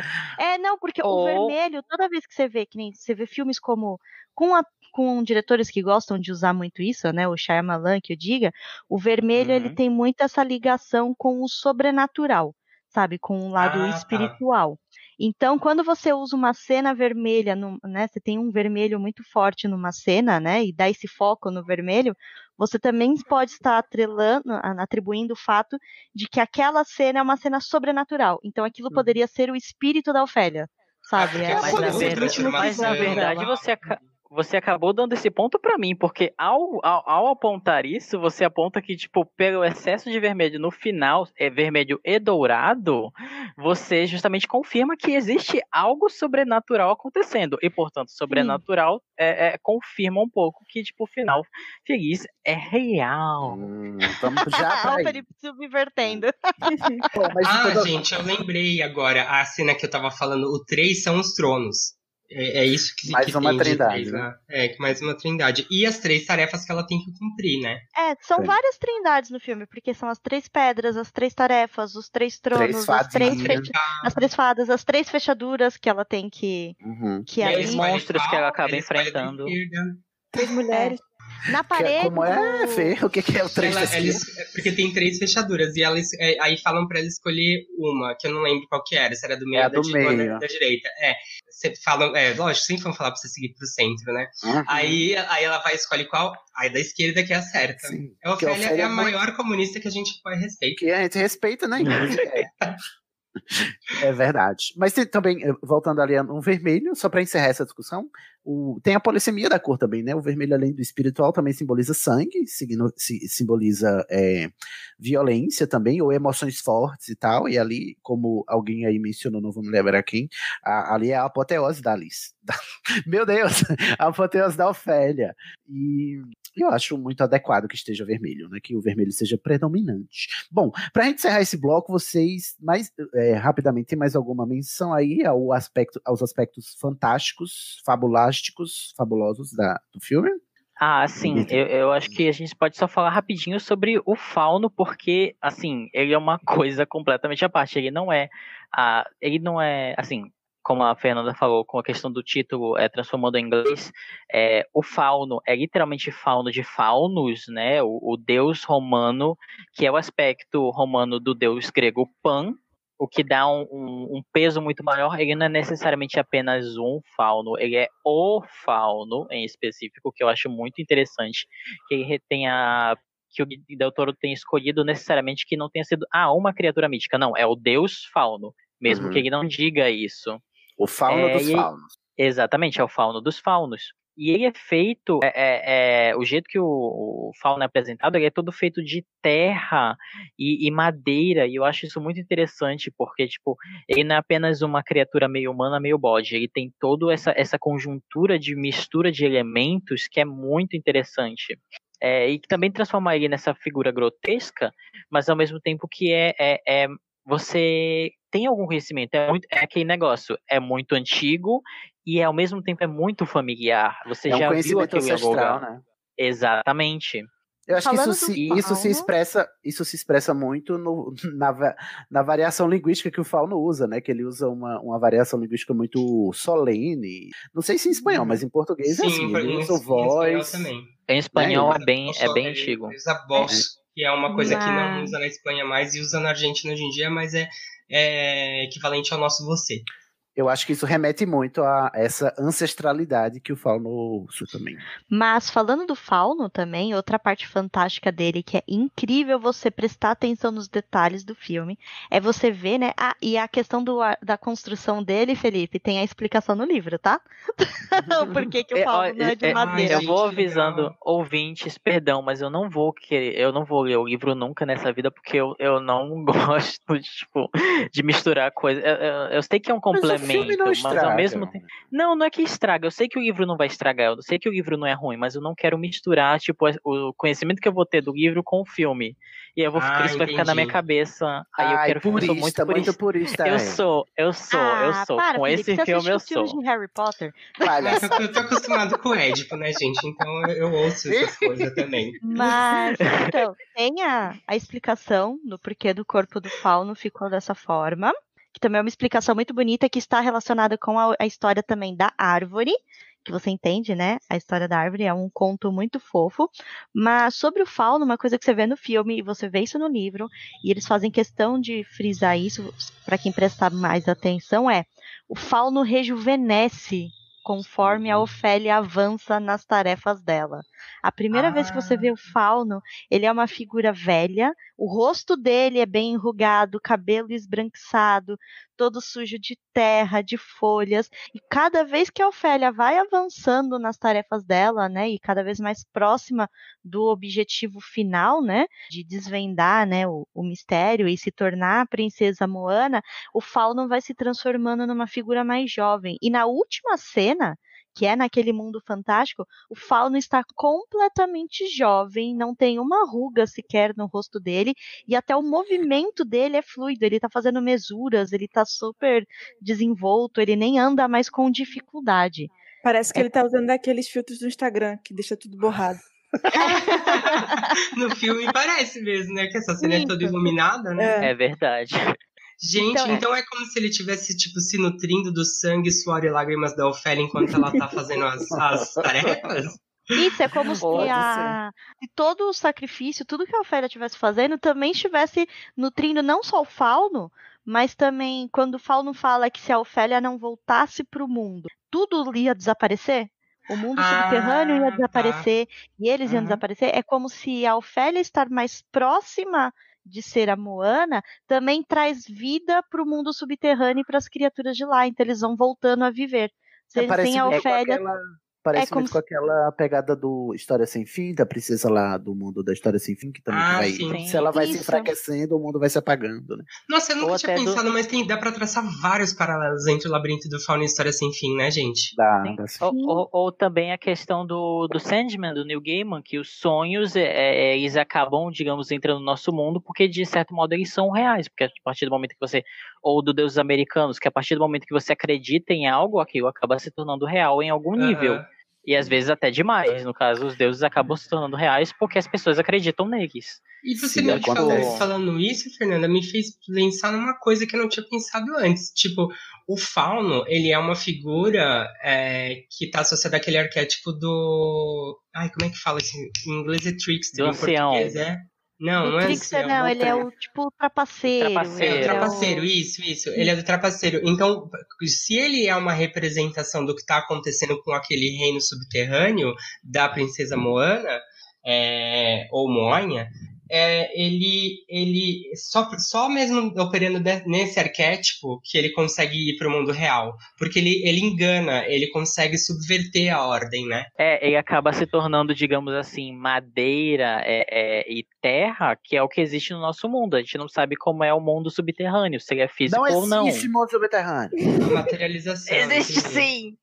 No, na Bom, cabeça gente... da Ofélia ou no filme, ou enfim, na cabeça de quem acredita existe, né? Então... É verdade. Se você acredita, existe. Bom, Mas, então, poderia... rapidinho, só antes de você encerrar, então, para te defender. Ah. Então é assim, você tem duas explicações dessa do rejuvenescimento do fauno. Pode ser pelo lado fantástico, que conforme ela vai se aproximando da real, da real forma dela, ela vai dando vida para aquele ambiente, ou quanto mais a, o ambiente da Ofélia se torna opressor e perigoso, chegando ao ponto dela finalmente morrer, ela vai se tornando mais escapista. Então a aquilo que ela estava imaginando precisa ter uma forma cada vez mais forte para mais agradável, mais agradável para desviar ela do sofrimento que ela estava passando, porque ela encarou a morte da mãe e depois ah. ser presa e tudo mais. Então, a cada momento que ela se sentia eh, uma tristeza maior e o mundo dela ia ficando mais trágico, o escapismo dela tinha que ficar mais forte para ela fugir daquela situação. Não, eu ia falar que inclusive o Fauna aparece nos momentos que ela está mais angustiada também, se você parar pra pensar. Ela tá sempre no quarto, alguém expulsou ela de algum lugar, ou brigaram com ela, e aí vai aparecer o Fauno.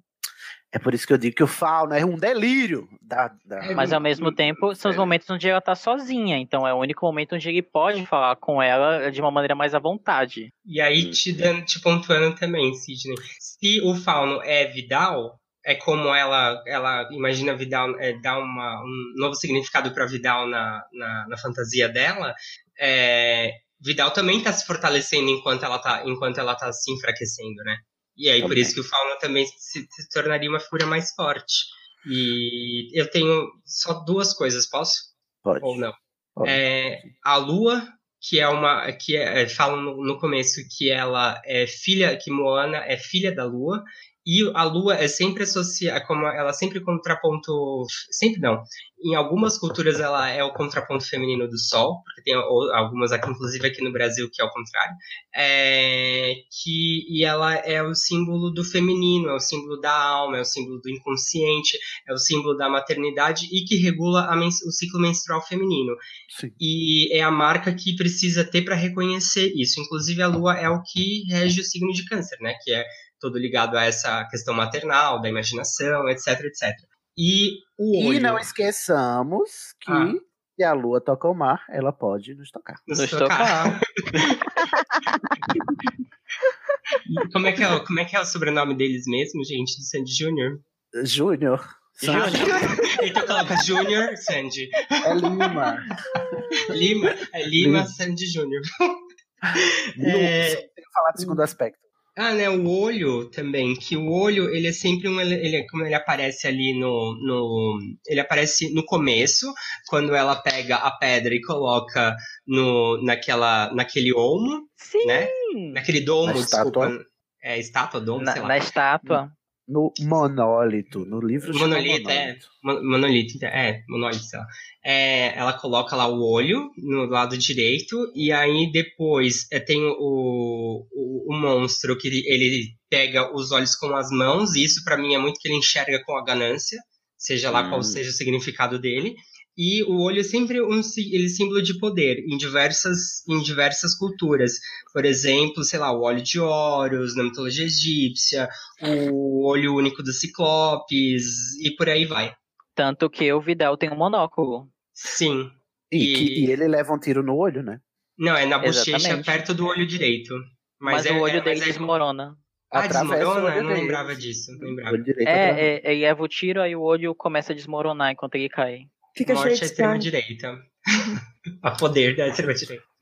Eu tenho isso gravado também porque no livro a, a, a prosa destaca muito que é no olho. Ah, O- sim. o- a- a- nessa cena é descrita, a- o, o foco da descrição dessa cena é muito como o olho é, é destruído, aniquilado, entendeu? O olho dele, o olho direito dele. Ah, Como e- ele, ele atravessa a bochecha, passa pelo olho, vai se alojar no cérebro e o olho desmorona. Nossa, falar tudo isso? Sim. Uhum. Que legal, gente. Nossa, eu preciso muito ler esse livro. É muito bom. Nossa, Eu, muito eu bom. tenho uma outra coisa com relação ao significado dos nomes. Da Ofélia, eu já disse que era a serpente, né? Que ela é o que vai em- se embrenhar dentro da terra para descobrir tudo aquilo, vai entrar nas encruzilhadas.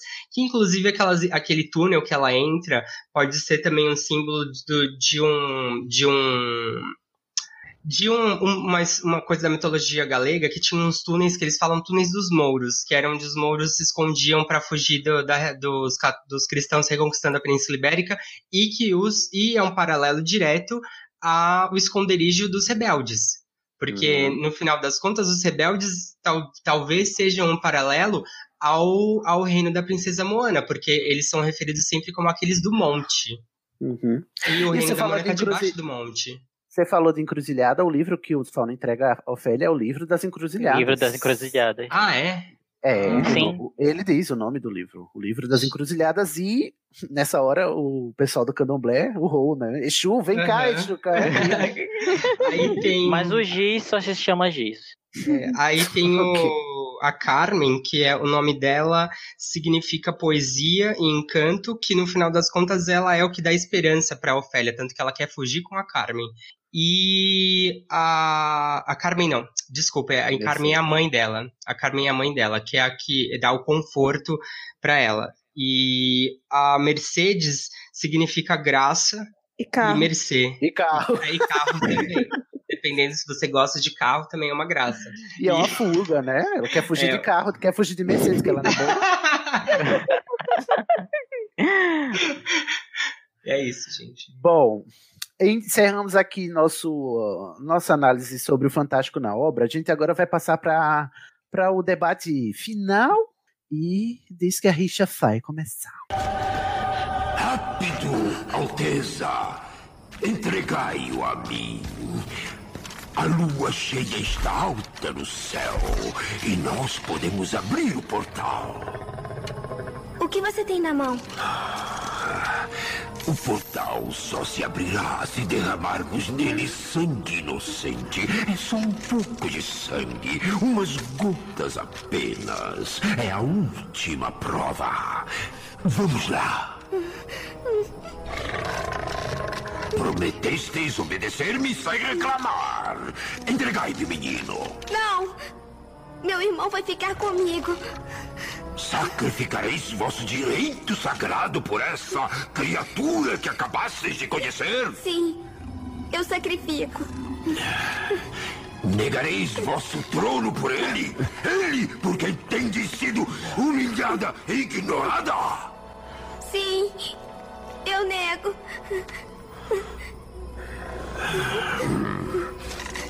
Seja feita a vossa vontade, Alteza.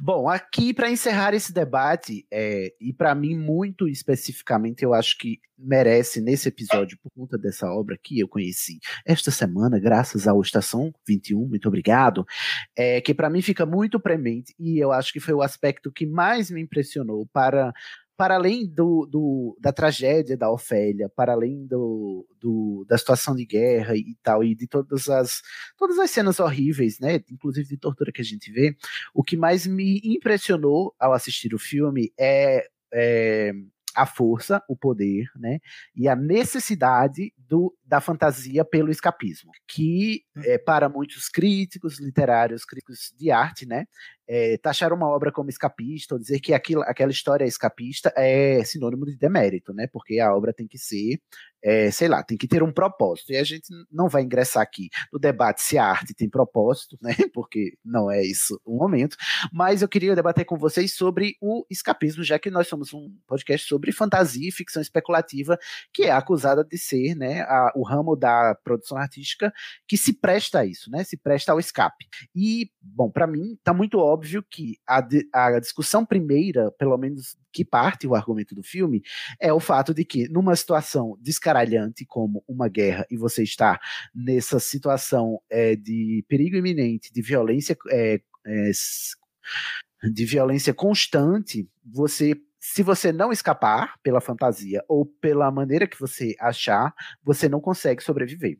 É, no caso, a Ofélia, para mim, não conseguiu sobreviver nem pelo escapismo, porque a situação era muito mais é, grave do que a, é, é, ela mesma esperava, mas foi o, foi o escape pela fantasia, foi o fato de que a Ofélia se calcava muito nos seus livros de fantasia, né, de contos de fadas, que ela conseguiu resistir a ponto de, inclusive, ser contribuir para a derrocada do arquivilão, do inimigo, que é o Vidal, né? Então, é, para mim, tem é, tem dois aspectos aí, que é o escapismo, ele não é esse espantalho que as pessoas mais cri-cris querem achar, ou querem, ou, ou por arrogância, né, é, desdenham, porque se você não tem para onde escapar, você morre, e você morre tanto uma morte simbólica quanto uma morte física mesmo, é, o, o escapismo é necessário, e, e a segunda parte é que eu me esqueci, mas... tá igual eu no começo. É, Here we go. Bom, é, enfim, ela, mas é tipo assim, o escapismo pelo escapismo também não, não, ele não garante muita coisa, embora ele garanta uhum. bastante. É, e para mim foi o fator que mais me encantou no filme, eu queria saber de vocês aí, inclusive porque né, pela essa chave de pensar qual é o papel do escapismo né, no, no, no nosso dia a dia, principalmente a gente que está vivendo um pós-2020, né, a gente já está em fevereiro de 2021, como é que o mundo está hoje, a gente nem sabe que a gente ainda está gravando no passado, mas é, eu queria que a gente debatesse, que vocês dissessem a opinião, porque é, interpretar o, labirinto do fauno pela chave de o que, qual é o papel do escapismo na nossa vida, é, também, é, também vai nos dizer como é que a gente vai interpretar o final né, da, da Ofélia. E se é um final é, trágico, é, e fantasioso, se é um final, sim, feliz e contente, se é um final fantástico, né? E eu já, eu já disse, eu acho que eu já deixei a minha posição bem clara aqui ao longo do, do, do filme. Para mim, como eu tô numa situação mental, eu acho também depende de muito de quando o filme te pega, né? Quando é que você assiste uhum. esse filme, quando você tá. Hoje eu não consigo interpretar o Labirinto do Fauno, senão como a Ofélia o tempo todo tentando escapar pela fantasia de uma realidade da qual ela não conseguiu fugir. E é, a minha interpretação final, e é por isso que eu fico desgraçada na minha cabeça com, com esse filme, é porque por mais que ela tentasse, ela não conseguiu escapar da trágica morte no, diante de uma situação de tamanha violência e o fato de ser uma, uma criança, né, que está tentando isso e a gente que é adulto já não consegue, que dirá as crianças. O que, que a gente está fazendo, né, com a imaginação das nossas crianças e tal. E para mim esse é o, o ponto chave. E é porque eu tô nesse momento em que, sabe, a fantasia me escapa, que eu não consigo assim, o otimismo me escapa, né? E eu não consigo interpretar um, como um final feliz para Ofélia, esse final.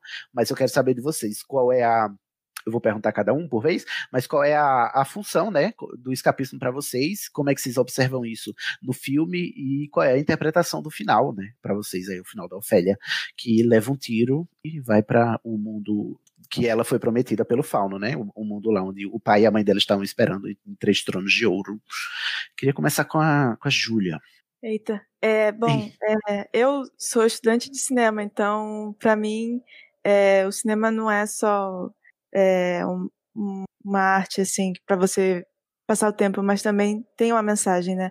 Mas por, mesmo assim, eu acho que, que você procurar uma esperança ou, ou conseguir sobreviver, porque para mim o escapismo é uma forma de sobrevivência. Você está numa situação muito ruim e você tenta é, se distrair, porque senão você ou pira ou sei lá o que mais pode fazer. Então, para mim, o escapismo por si só não é uma coisa ruim, necessariamente, porque realmente é uma forma de você conseguir seguir, é, continuar adiante. Então, para mim, eu acho que é, dramaticamente, para mim, a mensagem seria mais bonita se realmente fosse um escapismo para Ofélia. Por exemplo, isso faz me lembrar muito A Vida é Bela, é, que é um dos filmes que eu mais chorei na vida. É, Nossa, sim. Então, para mim, assim, dramaticamente, eu acho que o filme fica mais forte se eu pensar pela forma de que era tudo na cabeça dela, mas é, eu tenho um pensamento, assim, tem um, uma coisa que tem na minha cabeça que eu me faz duvidar se era tudo na cabeça dela ou não, que eu não sei se agora é a hora ou se a gente deixa pro final. Não, pode falar agora. Porque, assim, o filme todo, ele é narrado pelo fauno. Então, isso me faz levar que o fauno de verdade existe e, uhum. está contando pra gente a história. Então, se o fauno existe e está contando pra gente a história é porque ele sobreviveu. Então, realmente, a Ofélia foi pro mundo dela, é, foi pro mundo deles. Hum, interessante, não tinha pensado por esse ângulo. Eu tinha até esquecido da narração, realmente. Uhum. Eu fiquei tão tão abestalhado. tão descaralhado, né? Não, esse filme foi uma experiência para mim, gente. Eu nunca mais serei o mesmo. Inclusive, eu lamento muito de eu não ter visto esse filme antes. Eu, eu tô me sentindo assim que eu perdi tempo, porque o filme traz para você. Ele te dá uma experiência. É, uma experiência, sei lá, é indescritível. Um, um filme é uma experiência, se você uhum. se entregar a ele, né? Olha, Mas, eu só queria dizer para vocês, ouvintes, que a gente, eu estava nessa sessão que o Sidney Sim, assistiu é, o filme pela primeira vez. Uhum. O Sidney acho que era o único que estava assistindo pela primeira vez, não sei, mas e nós estávamos fazendo o trabalho de tentar fazer né, a audiodescrição do filme. E aí acabou o filme, todo mundo que já tinha assistido ansioso para saber a reação do Sidney. E a gente comentando e, a gente, e o Sidney em silêncio. 10 minutos de silêncio. E a gente, os, Sidney, os 20 minutos de Cannes é, que não teve, que teve aplauso, o Sidney ficou em silêncio. Aí a gente teve uma hora que a gente virou Sidney, aí ele, por que vocês fizeram ver esse filme? Eu tô descaralhado na cabeça. Como é que eu vou dormir hoje? Esse filme é triste, não existe esperança no mundo. Não existe. Não, eu vou só, só encerrar a minha parte para passar para os demais, assim, mas pegando nisso, e o pessoal viu a minha reação, assim, os, os episódios de estação, eles não são longuíssimos à toa. Eu sou uma pessoa muito verborrágica. Eu eu pouca, em poucas ocasiões eu, eu fico sem saber o que falar. Eu não sei se isso é uma qualidade de ser um defeito, isso me deixa em várias saias justas, na maioria das vezes, porque eu sou muito é, reativo e, re, e verborrágico, né? Reativo verbalmente. E para me deixar sem palavras, precisa de muita coisa. Precisa de um negócio muito, muito paulada. Principalmente quando é filme. Eu, enquanto pessoa diagnosticada como morta por dentro, né? Vocês já sabem aí, que a gente falou sobre.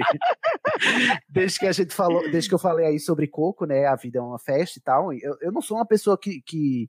Assim, eu sou tocado pela, por filmes, livros e tal, mas assim, só do ponto de vista simbólico. Muito raramente eu sou tocado no ponto de vista pessoal, sabe? No ponto de vista é, individual mesmo, sensível. É, e, e esse filme, ele ele conseguiu me deixar por 10 minutos sem palavras. E, e, todas as palavras que eu consegui dizer depois foram só xingamentos. Porque eu não sabia articular um pensamento. Né? Tanto é que eu cogitei, Del Toro, porque fez isso. Eu cogitei adiar essa gravação, a gente assistiu. É, hoje a gente tá gravando numa quarta, a gente assistiu na segunda, e eu cogitei adiar a, a gravação porque eu disse: eu não vou saber articular meu pensamento até lá. Eu, eu, acho que eu não vou saber, porque eu tô impactadíssimo, né? Como diria. Mas aí eu fui ler o livro, o livro me ajudou a, a, a articular muito mais a minha interpretação. O livro é uma experiência fantástica, inclusive, também, se você já assistiu o filme, e eu indico. E é por isso que eu tô conseguindo gravar hoje, sabendo falar, né? Porque senão eu tava só gaguejando até agora e a gente não tinha três horas de gravação. Mas enfim. Mas deixa aí para lá, eu, eu tô me, me perfazendo demais aqui. Vamos para a discussão aí é, de Fê sobre o, como é o escapismo para ele e como é que ele interpreta o final aí. Eu, né? Ah, tá.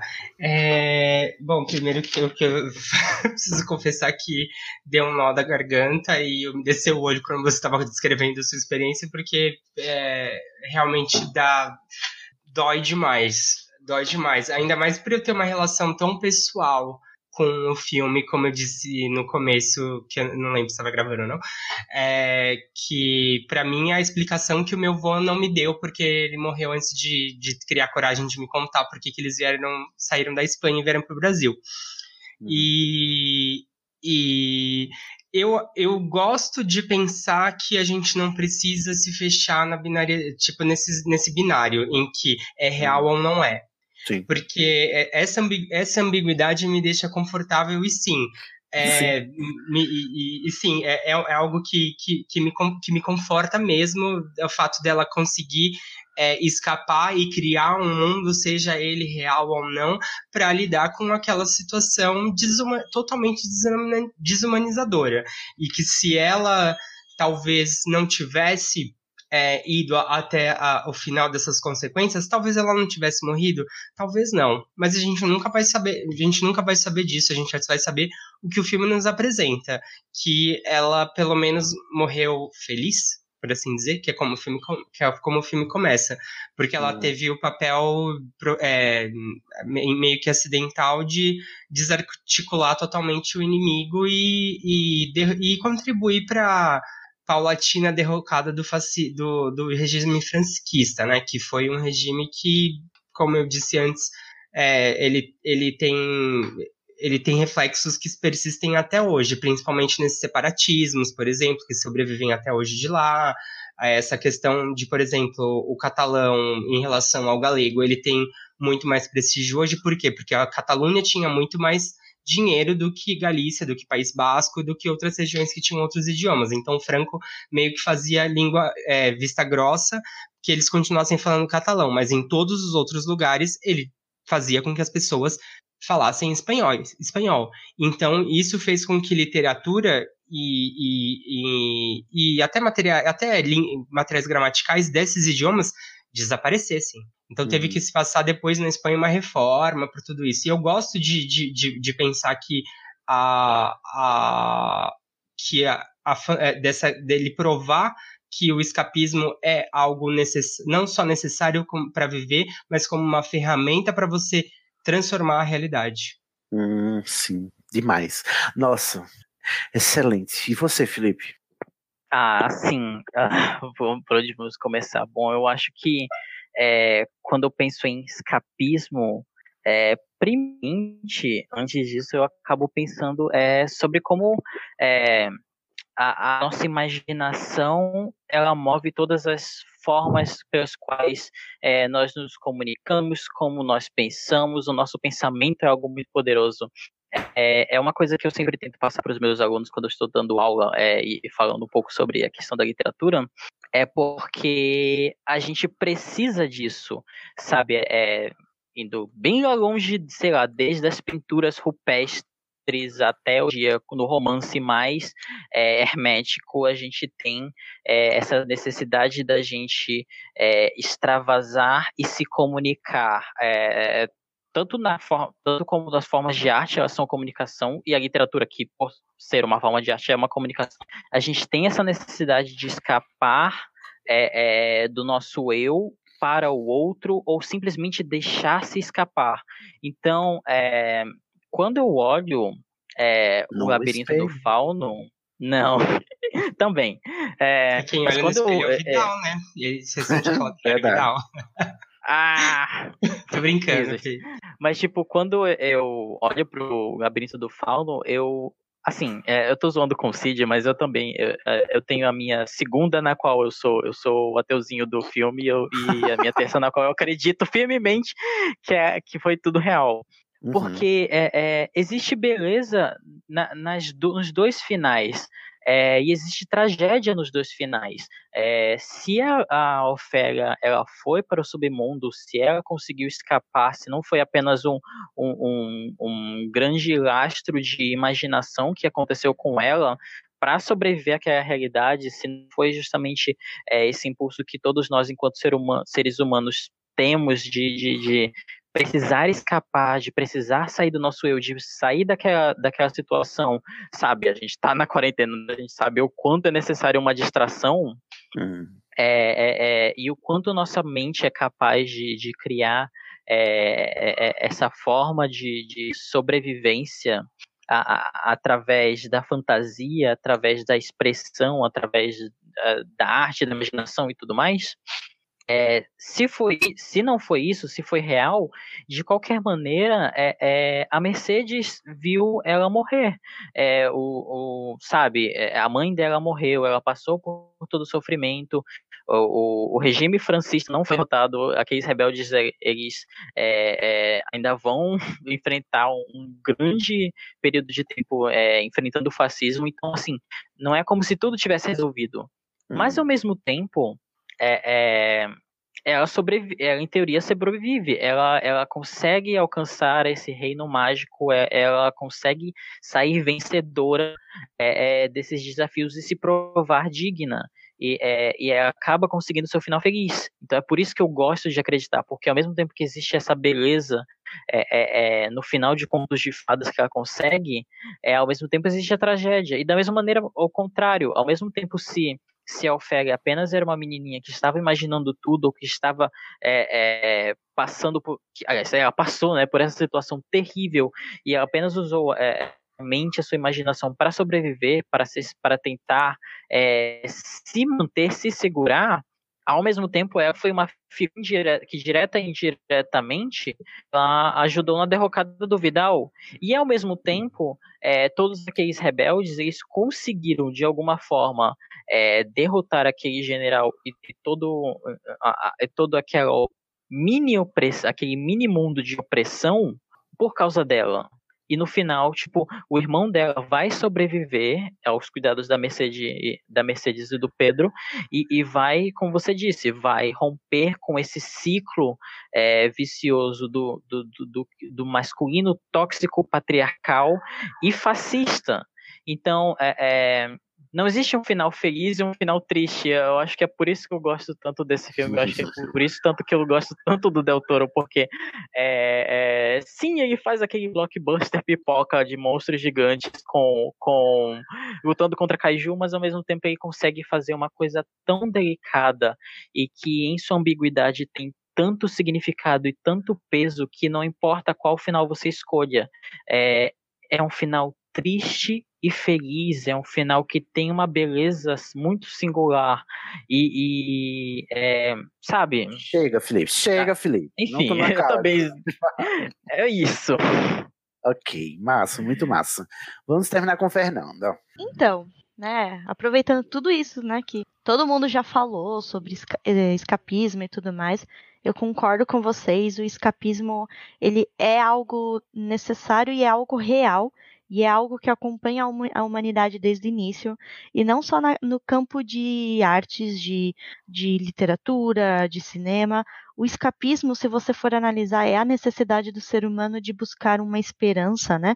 Um algo além, que dê significado, talvez, né, na sua existência. Não é à toa a busca por por explicações religiosas, por crenças, por diversos tipos de, de religiões que se foram existindo ao, ao decorrer do, da existência da humanidade, algumas já extintas, outras não. Então, o ser humano, é, não importa por qual lado, ele sempre busca uma forma de, de escapismo, né, para tentar entender a sua existência, porque como como o Sidney falou, para tentar sobreviver a esse mundo, né? O mundo ele é um lugar triste, ele é um lugar trágico.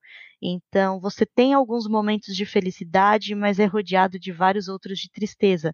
Então é uma forma de você tentar se manter vivo e esperançoso, porque sem esperança se você perde toda a esperança, qual é o significado? Para que tem, continuar vivendo, né?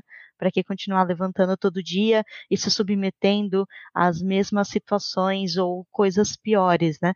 Para que, né, sem a esperança, para que ficar esperando todos esses meses aqui, né, que nós estamos vivendo, né, vivemos esse 2020, né, se não fosse pela esperança de que talvez um dia vai ter uma vacina, qual era, né, a razão para a gente continuar, né? Então, eu acho interessante, sim, o escapismo por esse lado. E uh, eu acho belo o final por causa disso. Ele traz uma esperança. Por mais que ele seja um final triste, porque, como o Felipe falou, não importa como você olhe esse final, ele é triste, ele traz uma esperança. Uma esperança o quê? De conforto, de que em algum momento a Ofélia ela teve um conforto. Seja como, né, o que eu prefiro, acreditar, até mesmo pelo meu escapismo, né? Eu quero acreditar, né? Que a Ofélia ela se transformou na princesa Moana e que a morte dela era o último sacrifício, aquela coisa muito mística, né, que você tem do sacrifício inocente, quando você sacrifica a sua vida, que a gente elogiava tanto também em Harry Potter, né, quando você sacrifica a sua vida pelo bem maior e você é contemplado por uma recompensa, né, é o maior gesto de altruísmo que alguém poderia ter, né? Ela foi, ela não quis matar o irmão e se sacrificou por isso, né? Uhum. Então eu prefiro acreditar nesse final porque eu acho que a esperança é, é importante na nossa vivência. É, é a última que morre e ela é importante para nossa vivência. O ser humano é movido pela esperança também, né? E mesmo que não seja o final, de qualquer jeito ele traz um pouco de esperança, porque aquela coisa, né? Mesmo passando por todo o sofrimento que ela passou, ela teve um momento de paz, porque a cena final é ela sorrindo de um jeito muito bonito e aí ela desfalece. Então aquela coisa mesmo depois de tudo que ela passou, que era inevitável aquilo acontecer, porque ela não tinha força para lidar com toda aquela situação, ela era só uma criança, né? Contra hum. um regime inteiro opressor, mas pelo menos ela teve aquele último minuto de paz né, de felicidade, seja porque era uma ilusão, ou como eu gosto de acreditar, porque ela realmente transcendeu esse mundo e foi viver, né, nesse mundo fantástico. Então, isso que eu acho que é a mensagem mais bonita do, do labirinto do fauno, né? É trazer aquela coisa, nunca perca a esperança, porque você vê que vários personagens, eles, quando tá naquele momento mais desolador, algo acontece e dá aquele respiro e eles tomam, né, uma atitude. Porque sem esperança você também não tem coragem, né? Como a gente vê a cena do médico, né? No uhum. final, quando ele tem um ato de bravura, né? E mesmo uhum. sabendo qual seria o fim dele, ele se sente em paz, né? Na, na uhum. morte dele. Então, Ai, Fernanda. É, é isso que eu acho bonito nesse filme. E é, que bom que você falou isso. De qualquer isso. forma, se você, vocês pararem para pensar, a ideia da Ofélia é, vive, a lembrança da Ofélia vive e acaba alimentando que os rebeldes continuam, continuem resistindo, né? Você falou em esperança, não, não vamos esquecer, o vestido dela era vi, que é a cor Sim. da esperança. Sim. Meu filho,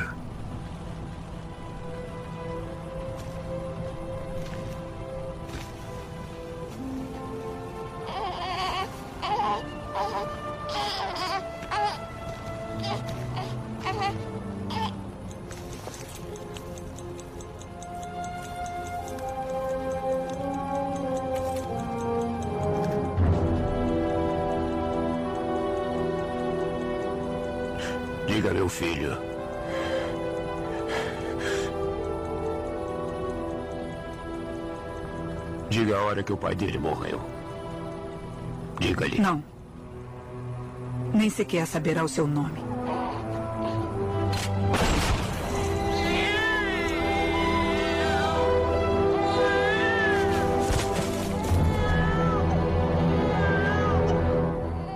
Excelente, gente. Não sei se você acha o final feliz, mas o final do filme, mas o final desse episódio foi bem bacana. Entrou um negócio no meu olho aqui, peraí. Ó, oh, gente, toda É, chorando. peraí. É uma poeira, sabe? Peraí.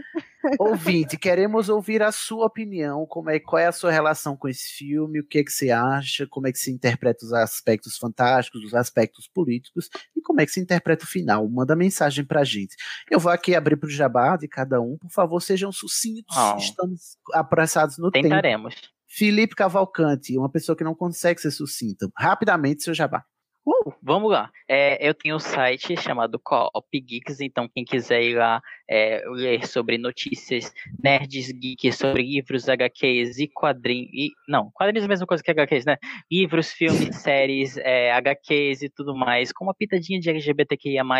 É, agora eu estou sendo o único corredator desse site, então vão lá que as minhas notícias estão saindo, tá tudo tão bonitinho. Agora tem descrição de texto, o Cid duvidou de mim, mas é real. Ele pagou a língua. Co-op Geeks. E Co-op Geeks, vão lá no Twitter, no Facebook, no Instagram, arroba Co-op Geeks, é C-O-O-P-G e Geeks, que você, G-E-E-K-S. E mais uma coisa, eu tenho dois contos publicados em duas antologias. Agora finalmente saiu a minha segunda antologia, meu segundo conto, eu tô muito felizinho. É, o primeiro, se você já ouviu Estação Antes, já deve ter ouvido falar da antologia Não Morre no Final, que foi publicada pela editora Resistência. É um conto, é um compilado de contos LGBTQIA, com vários protagonistas que, como a antologia sugere, não morrem no final. Tem o meu conto lá, que é Lua Sangue Mel, está disponível na Amazon. E a segunda antologia agora é a Lendas Urbanas, que eu publiquei pela editora Cartola, Cartola Editora, e também está disponível tanto para compra do livro físico quanto o livro, é, quanto o e-book, livro virtual, é, na Amazon e na loja da Cartola. Então é só ir lá nos, em Cartola Editora, car- cartolaeditora.com.br ou na Amazon e está disponível para compra os dois. É, no caso da do Não Morre no Final, quando você compra, já que a última, é, a última publicação da editora, da editora Resistência, é, a parte do, do lucro que seria obtido pela editora vai para um projeto chamado Kim Bindera. Não consegue, né, É Moisés? isso. Não, não consigo. Júlia Drummond, minha querida, sua divulgação. Bom, então, como eu já falei aqui, eu tô no podcast Baladas de Narnia junto com o Felipe. Fernanda também já apareceu por lá. Espero que Sidney um dia apareça por lá também. Será sim? Será? É, então, se você gosta de, do, do- bleh. se você gosta dos livros da Crônicas de Nárnia, é, dá uma ouvida no nosso podcast. As redes são Baladas de Nárnia, tanto no Twitter quanto no Instagram. Excelente. Fê. É, se você, eu, eu é, como o Sidney disse que tá querendo aprender espanhol e tal, eu dou, eu tô lá no Instagram e no, tu, e no Twitter como arroba transviadagem, tudo junto. Ah, É, pra, pode me procurar para aula de espanhol, para aulas de inglês, para aula de japonês básico, para tradução. Japonês também, viado, quero. É, para tra é, tradução, para revisão de texto, de artigo, TCC, essas coisas. É uma leitura crítica, não sei. E para quem mora em Campinas ou eh, na região metropolitana de Campinas, também eu, fa eu faço parte do Queen Bee Culinária Veg, que a gente está vendendo coisinhas natalinas gostosas e veganas. Ai, que delícia! Tem rede social esse projeto, Fê? Tem é, arroba queenbee.culinariaveg. Queen Bee é Q-W-E-E-N-B... E-E. B-E-E. Queen Bee, Rainha B. Ponto Culinária Veg. Tá, ok. Arroba queenbee.culinariaveg e arroba transviadagem. Isso, transviadagem pra. Eu tô aceitando estudantes, gente. Vem que. Vamos, vamos, vamos distrair a cabeça, vamos escapar desse Covid-19 com o idioma. Será que, você, será que você ensina japonês em braille, Fê? Olha, eu, eu, posso, eu posso ver como é que faz isso. Vai ser interessante. Vai ser interessante eu, eu descobrir como é que é o braille japonês. Quero voltar Gente, tem a até assistir meus aquela animes. música, né? Mais fácil que é jap- aprender japonês em braille. É, sim. Djavan, Djavan definiu o meu destino com essa música, porque eu não posso, não posso mais assistir meus animes, não posso mais ser otaku. Mas, enfim, muito obrigado, Fê, pela presença, Ju e Felipe também. Fernanda, minha querida, sua divulgação aí, pra gente encerrar. Então, a minha divulgação, como vocês já estão cansados de ouvir, né? Eu tô lá no Leia Como Uma Garota, sabe? O nosso podcast do nosso Clube do Livro, onde nós, mulheres, nos reunimos para ler livros escritos por mulheres, fazemos a análise e depois publicamos no feed para divulgar isso. Para participar do Clube do Livro, você pode ver no anchor.fm barra estação 21 pod, que é o link aqui do Estação. Lá você vai ter o link para participar. Para participar do nosso Clube do Livro, são permitidas apenas mulheres, mulheres cis e mulheres trans. Meninos, para participar do livro vocês eh, não podem, porém, não fiquem tristes. Vocês escutam o nosso episódio recheado de análise e de informação com mulheres extremamente capazes e incríveis falando sobre as obras com pontos de vistas únicos. A gente já falou sobre várias obras, já falou sobre Carolina Maria de Jesus, a gente falou de Quarto de Despejo, falamos de Americanada Chimamanda. Então tá incrível. Vamos falar de Octava Butler, né? Então, fica atento também no, no feed. A gente sai no feed do Estação, então se você Uhum. já é assinante do Estação, você já escuta o nosso feed. E para quem quiser nos procurar nas redes sociais, nós estamos no Twitter e no Instagram na arroba LCUG underline POD. E também, né? ah, você pode achar também as, as nossas postagens nos próprias redes sociais do Estação, que quando sai o episódio a gente também compartilha por lá. Então, mulheres, venham participar do Clube do Livro. A gente aceita ah, de braços abertos. A gente quer mais participantes para ter mais vozes e mais opiniões diversas para a gente trazer para o podcast. E ouvintes, comentem nos episódios, tragam a sua opinião, que a gente também quer saber o que vocês acham. Excelente. Você quer fazer parte do Clube do Livro? Sim. Ai, não, Fernanda- já vai ficar na minha cabeça a música. Vai lá ouvir a musiquinha da Carol.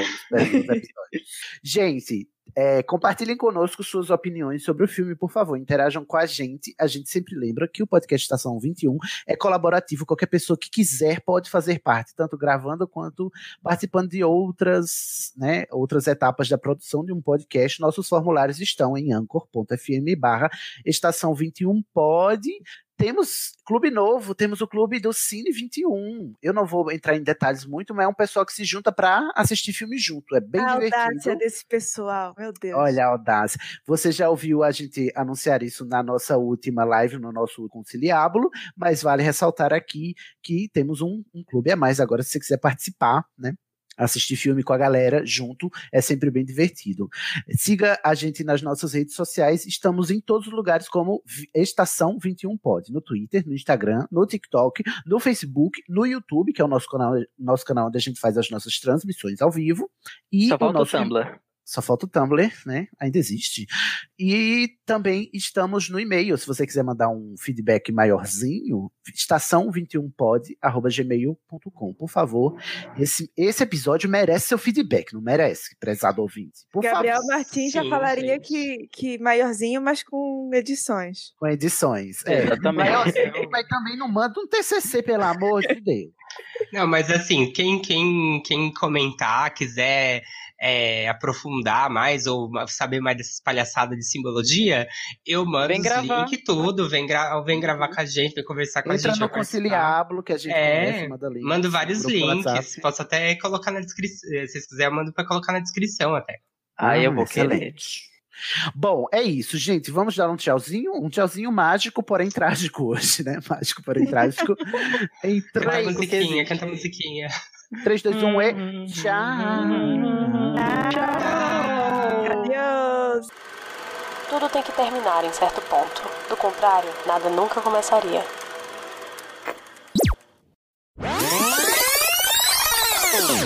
Porque, a- olá, Tudo bom, gente? Fernanda, você mentiu pra mim, Fernanda. Você vai pagar. Quem pecar vai pagar, quem pecar vai morrer.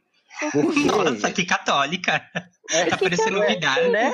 É, é, de vez em quando o Cid tem esses, esses, essas erupções de catolicismo. Gente, vocês que eu fico nunca ouviram essa música lá da moça lá homofóbica sertaneja? Não, É a ouvir a gente ouviu, né? Não, eu Mas- não ouvi. Eu realmente É a ouvi. musiquinha aqui.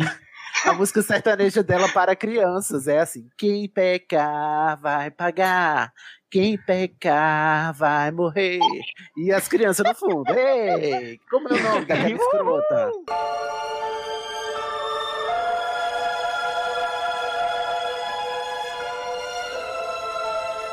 E dizem que a princesa desceu ao reino de seu pai, e que lá reinou com justiça e bondade por muitos séculos. Ela foi amada por seus súditos e deixou para trás pequenos sinais de sua passagem pelo mundo. Visíveis só àqueles que sabem onde olhar.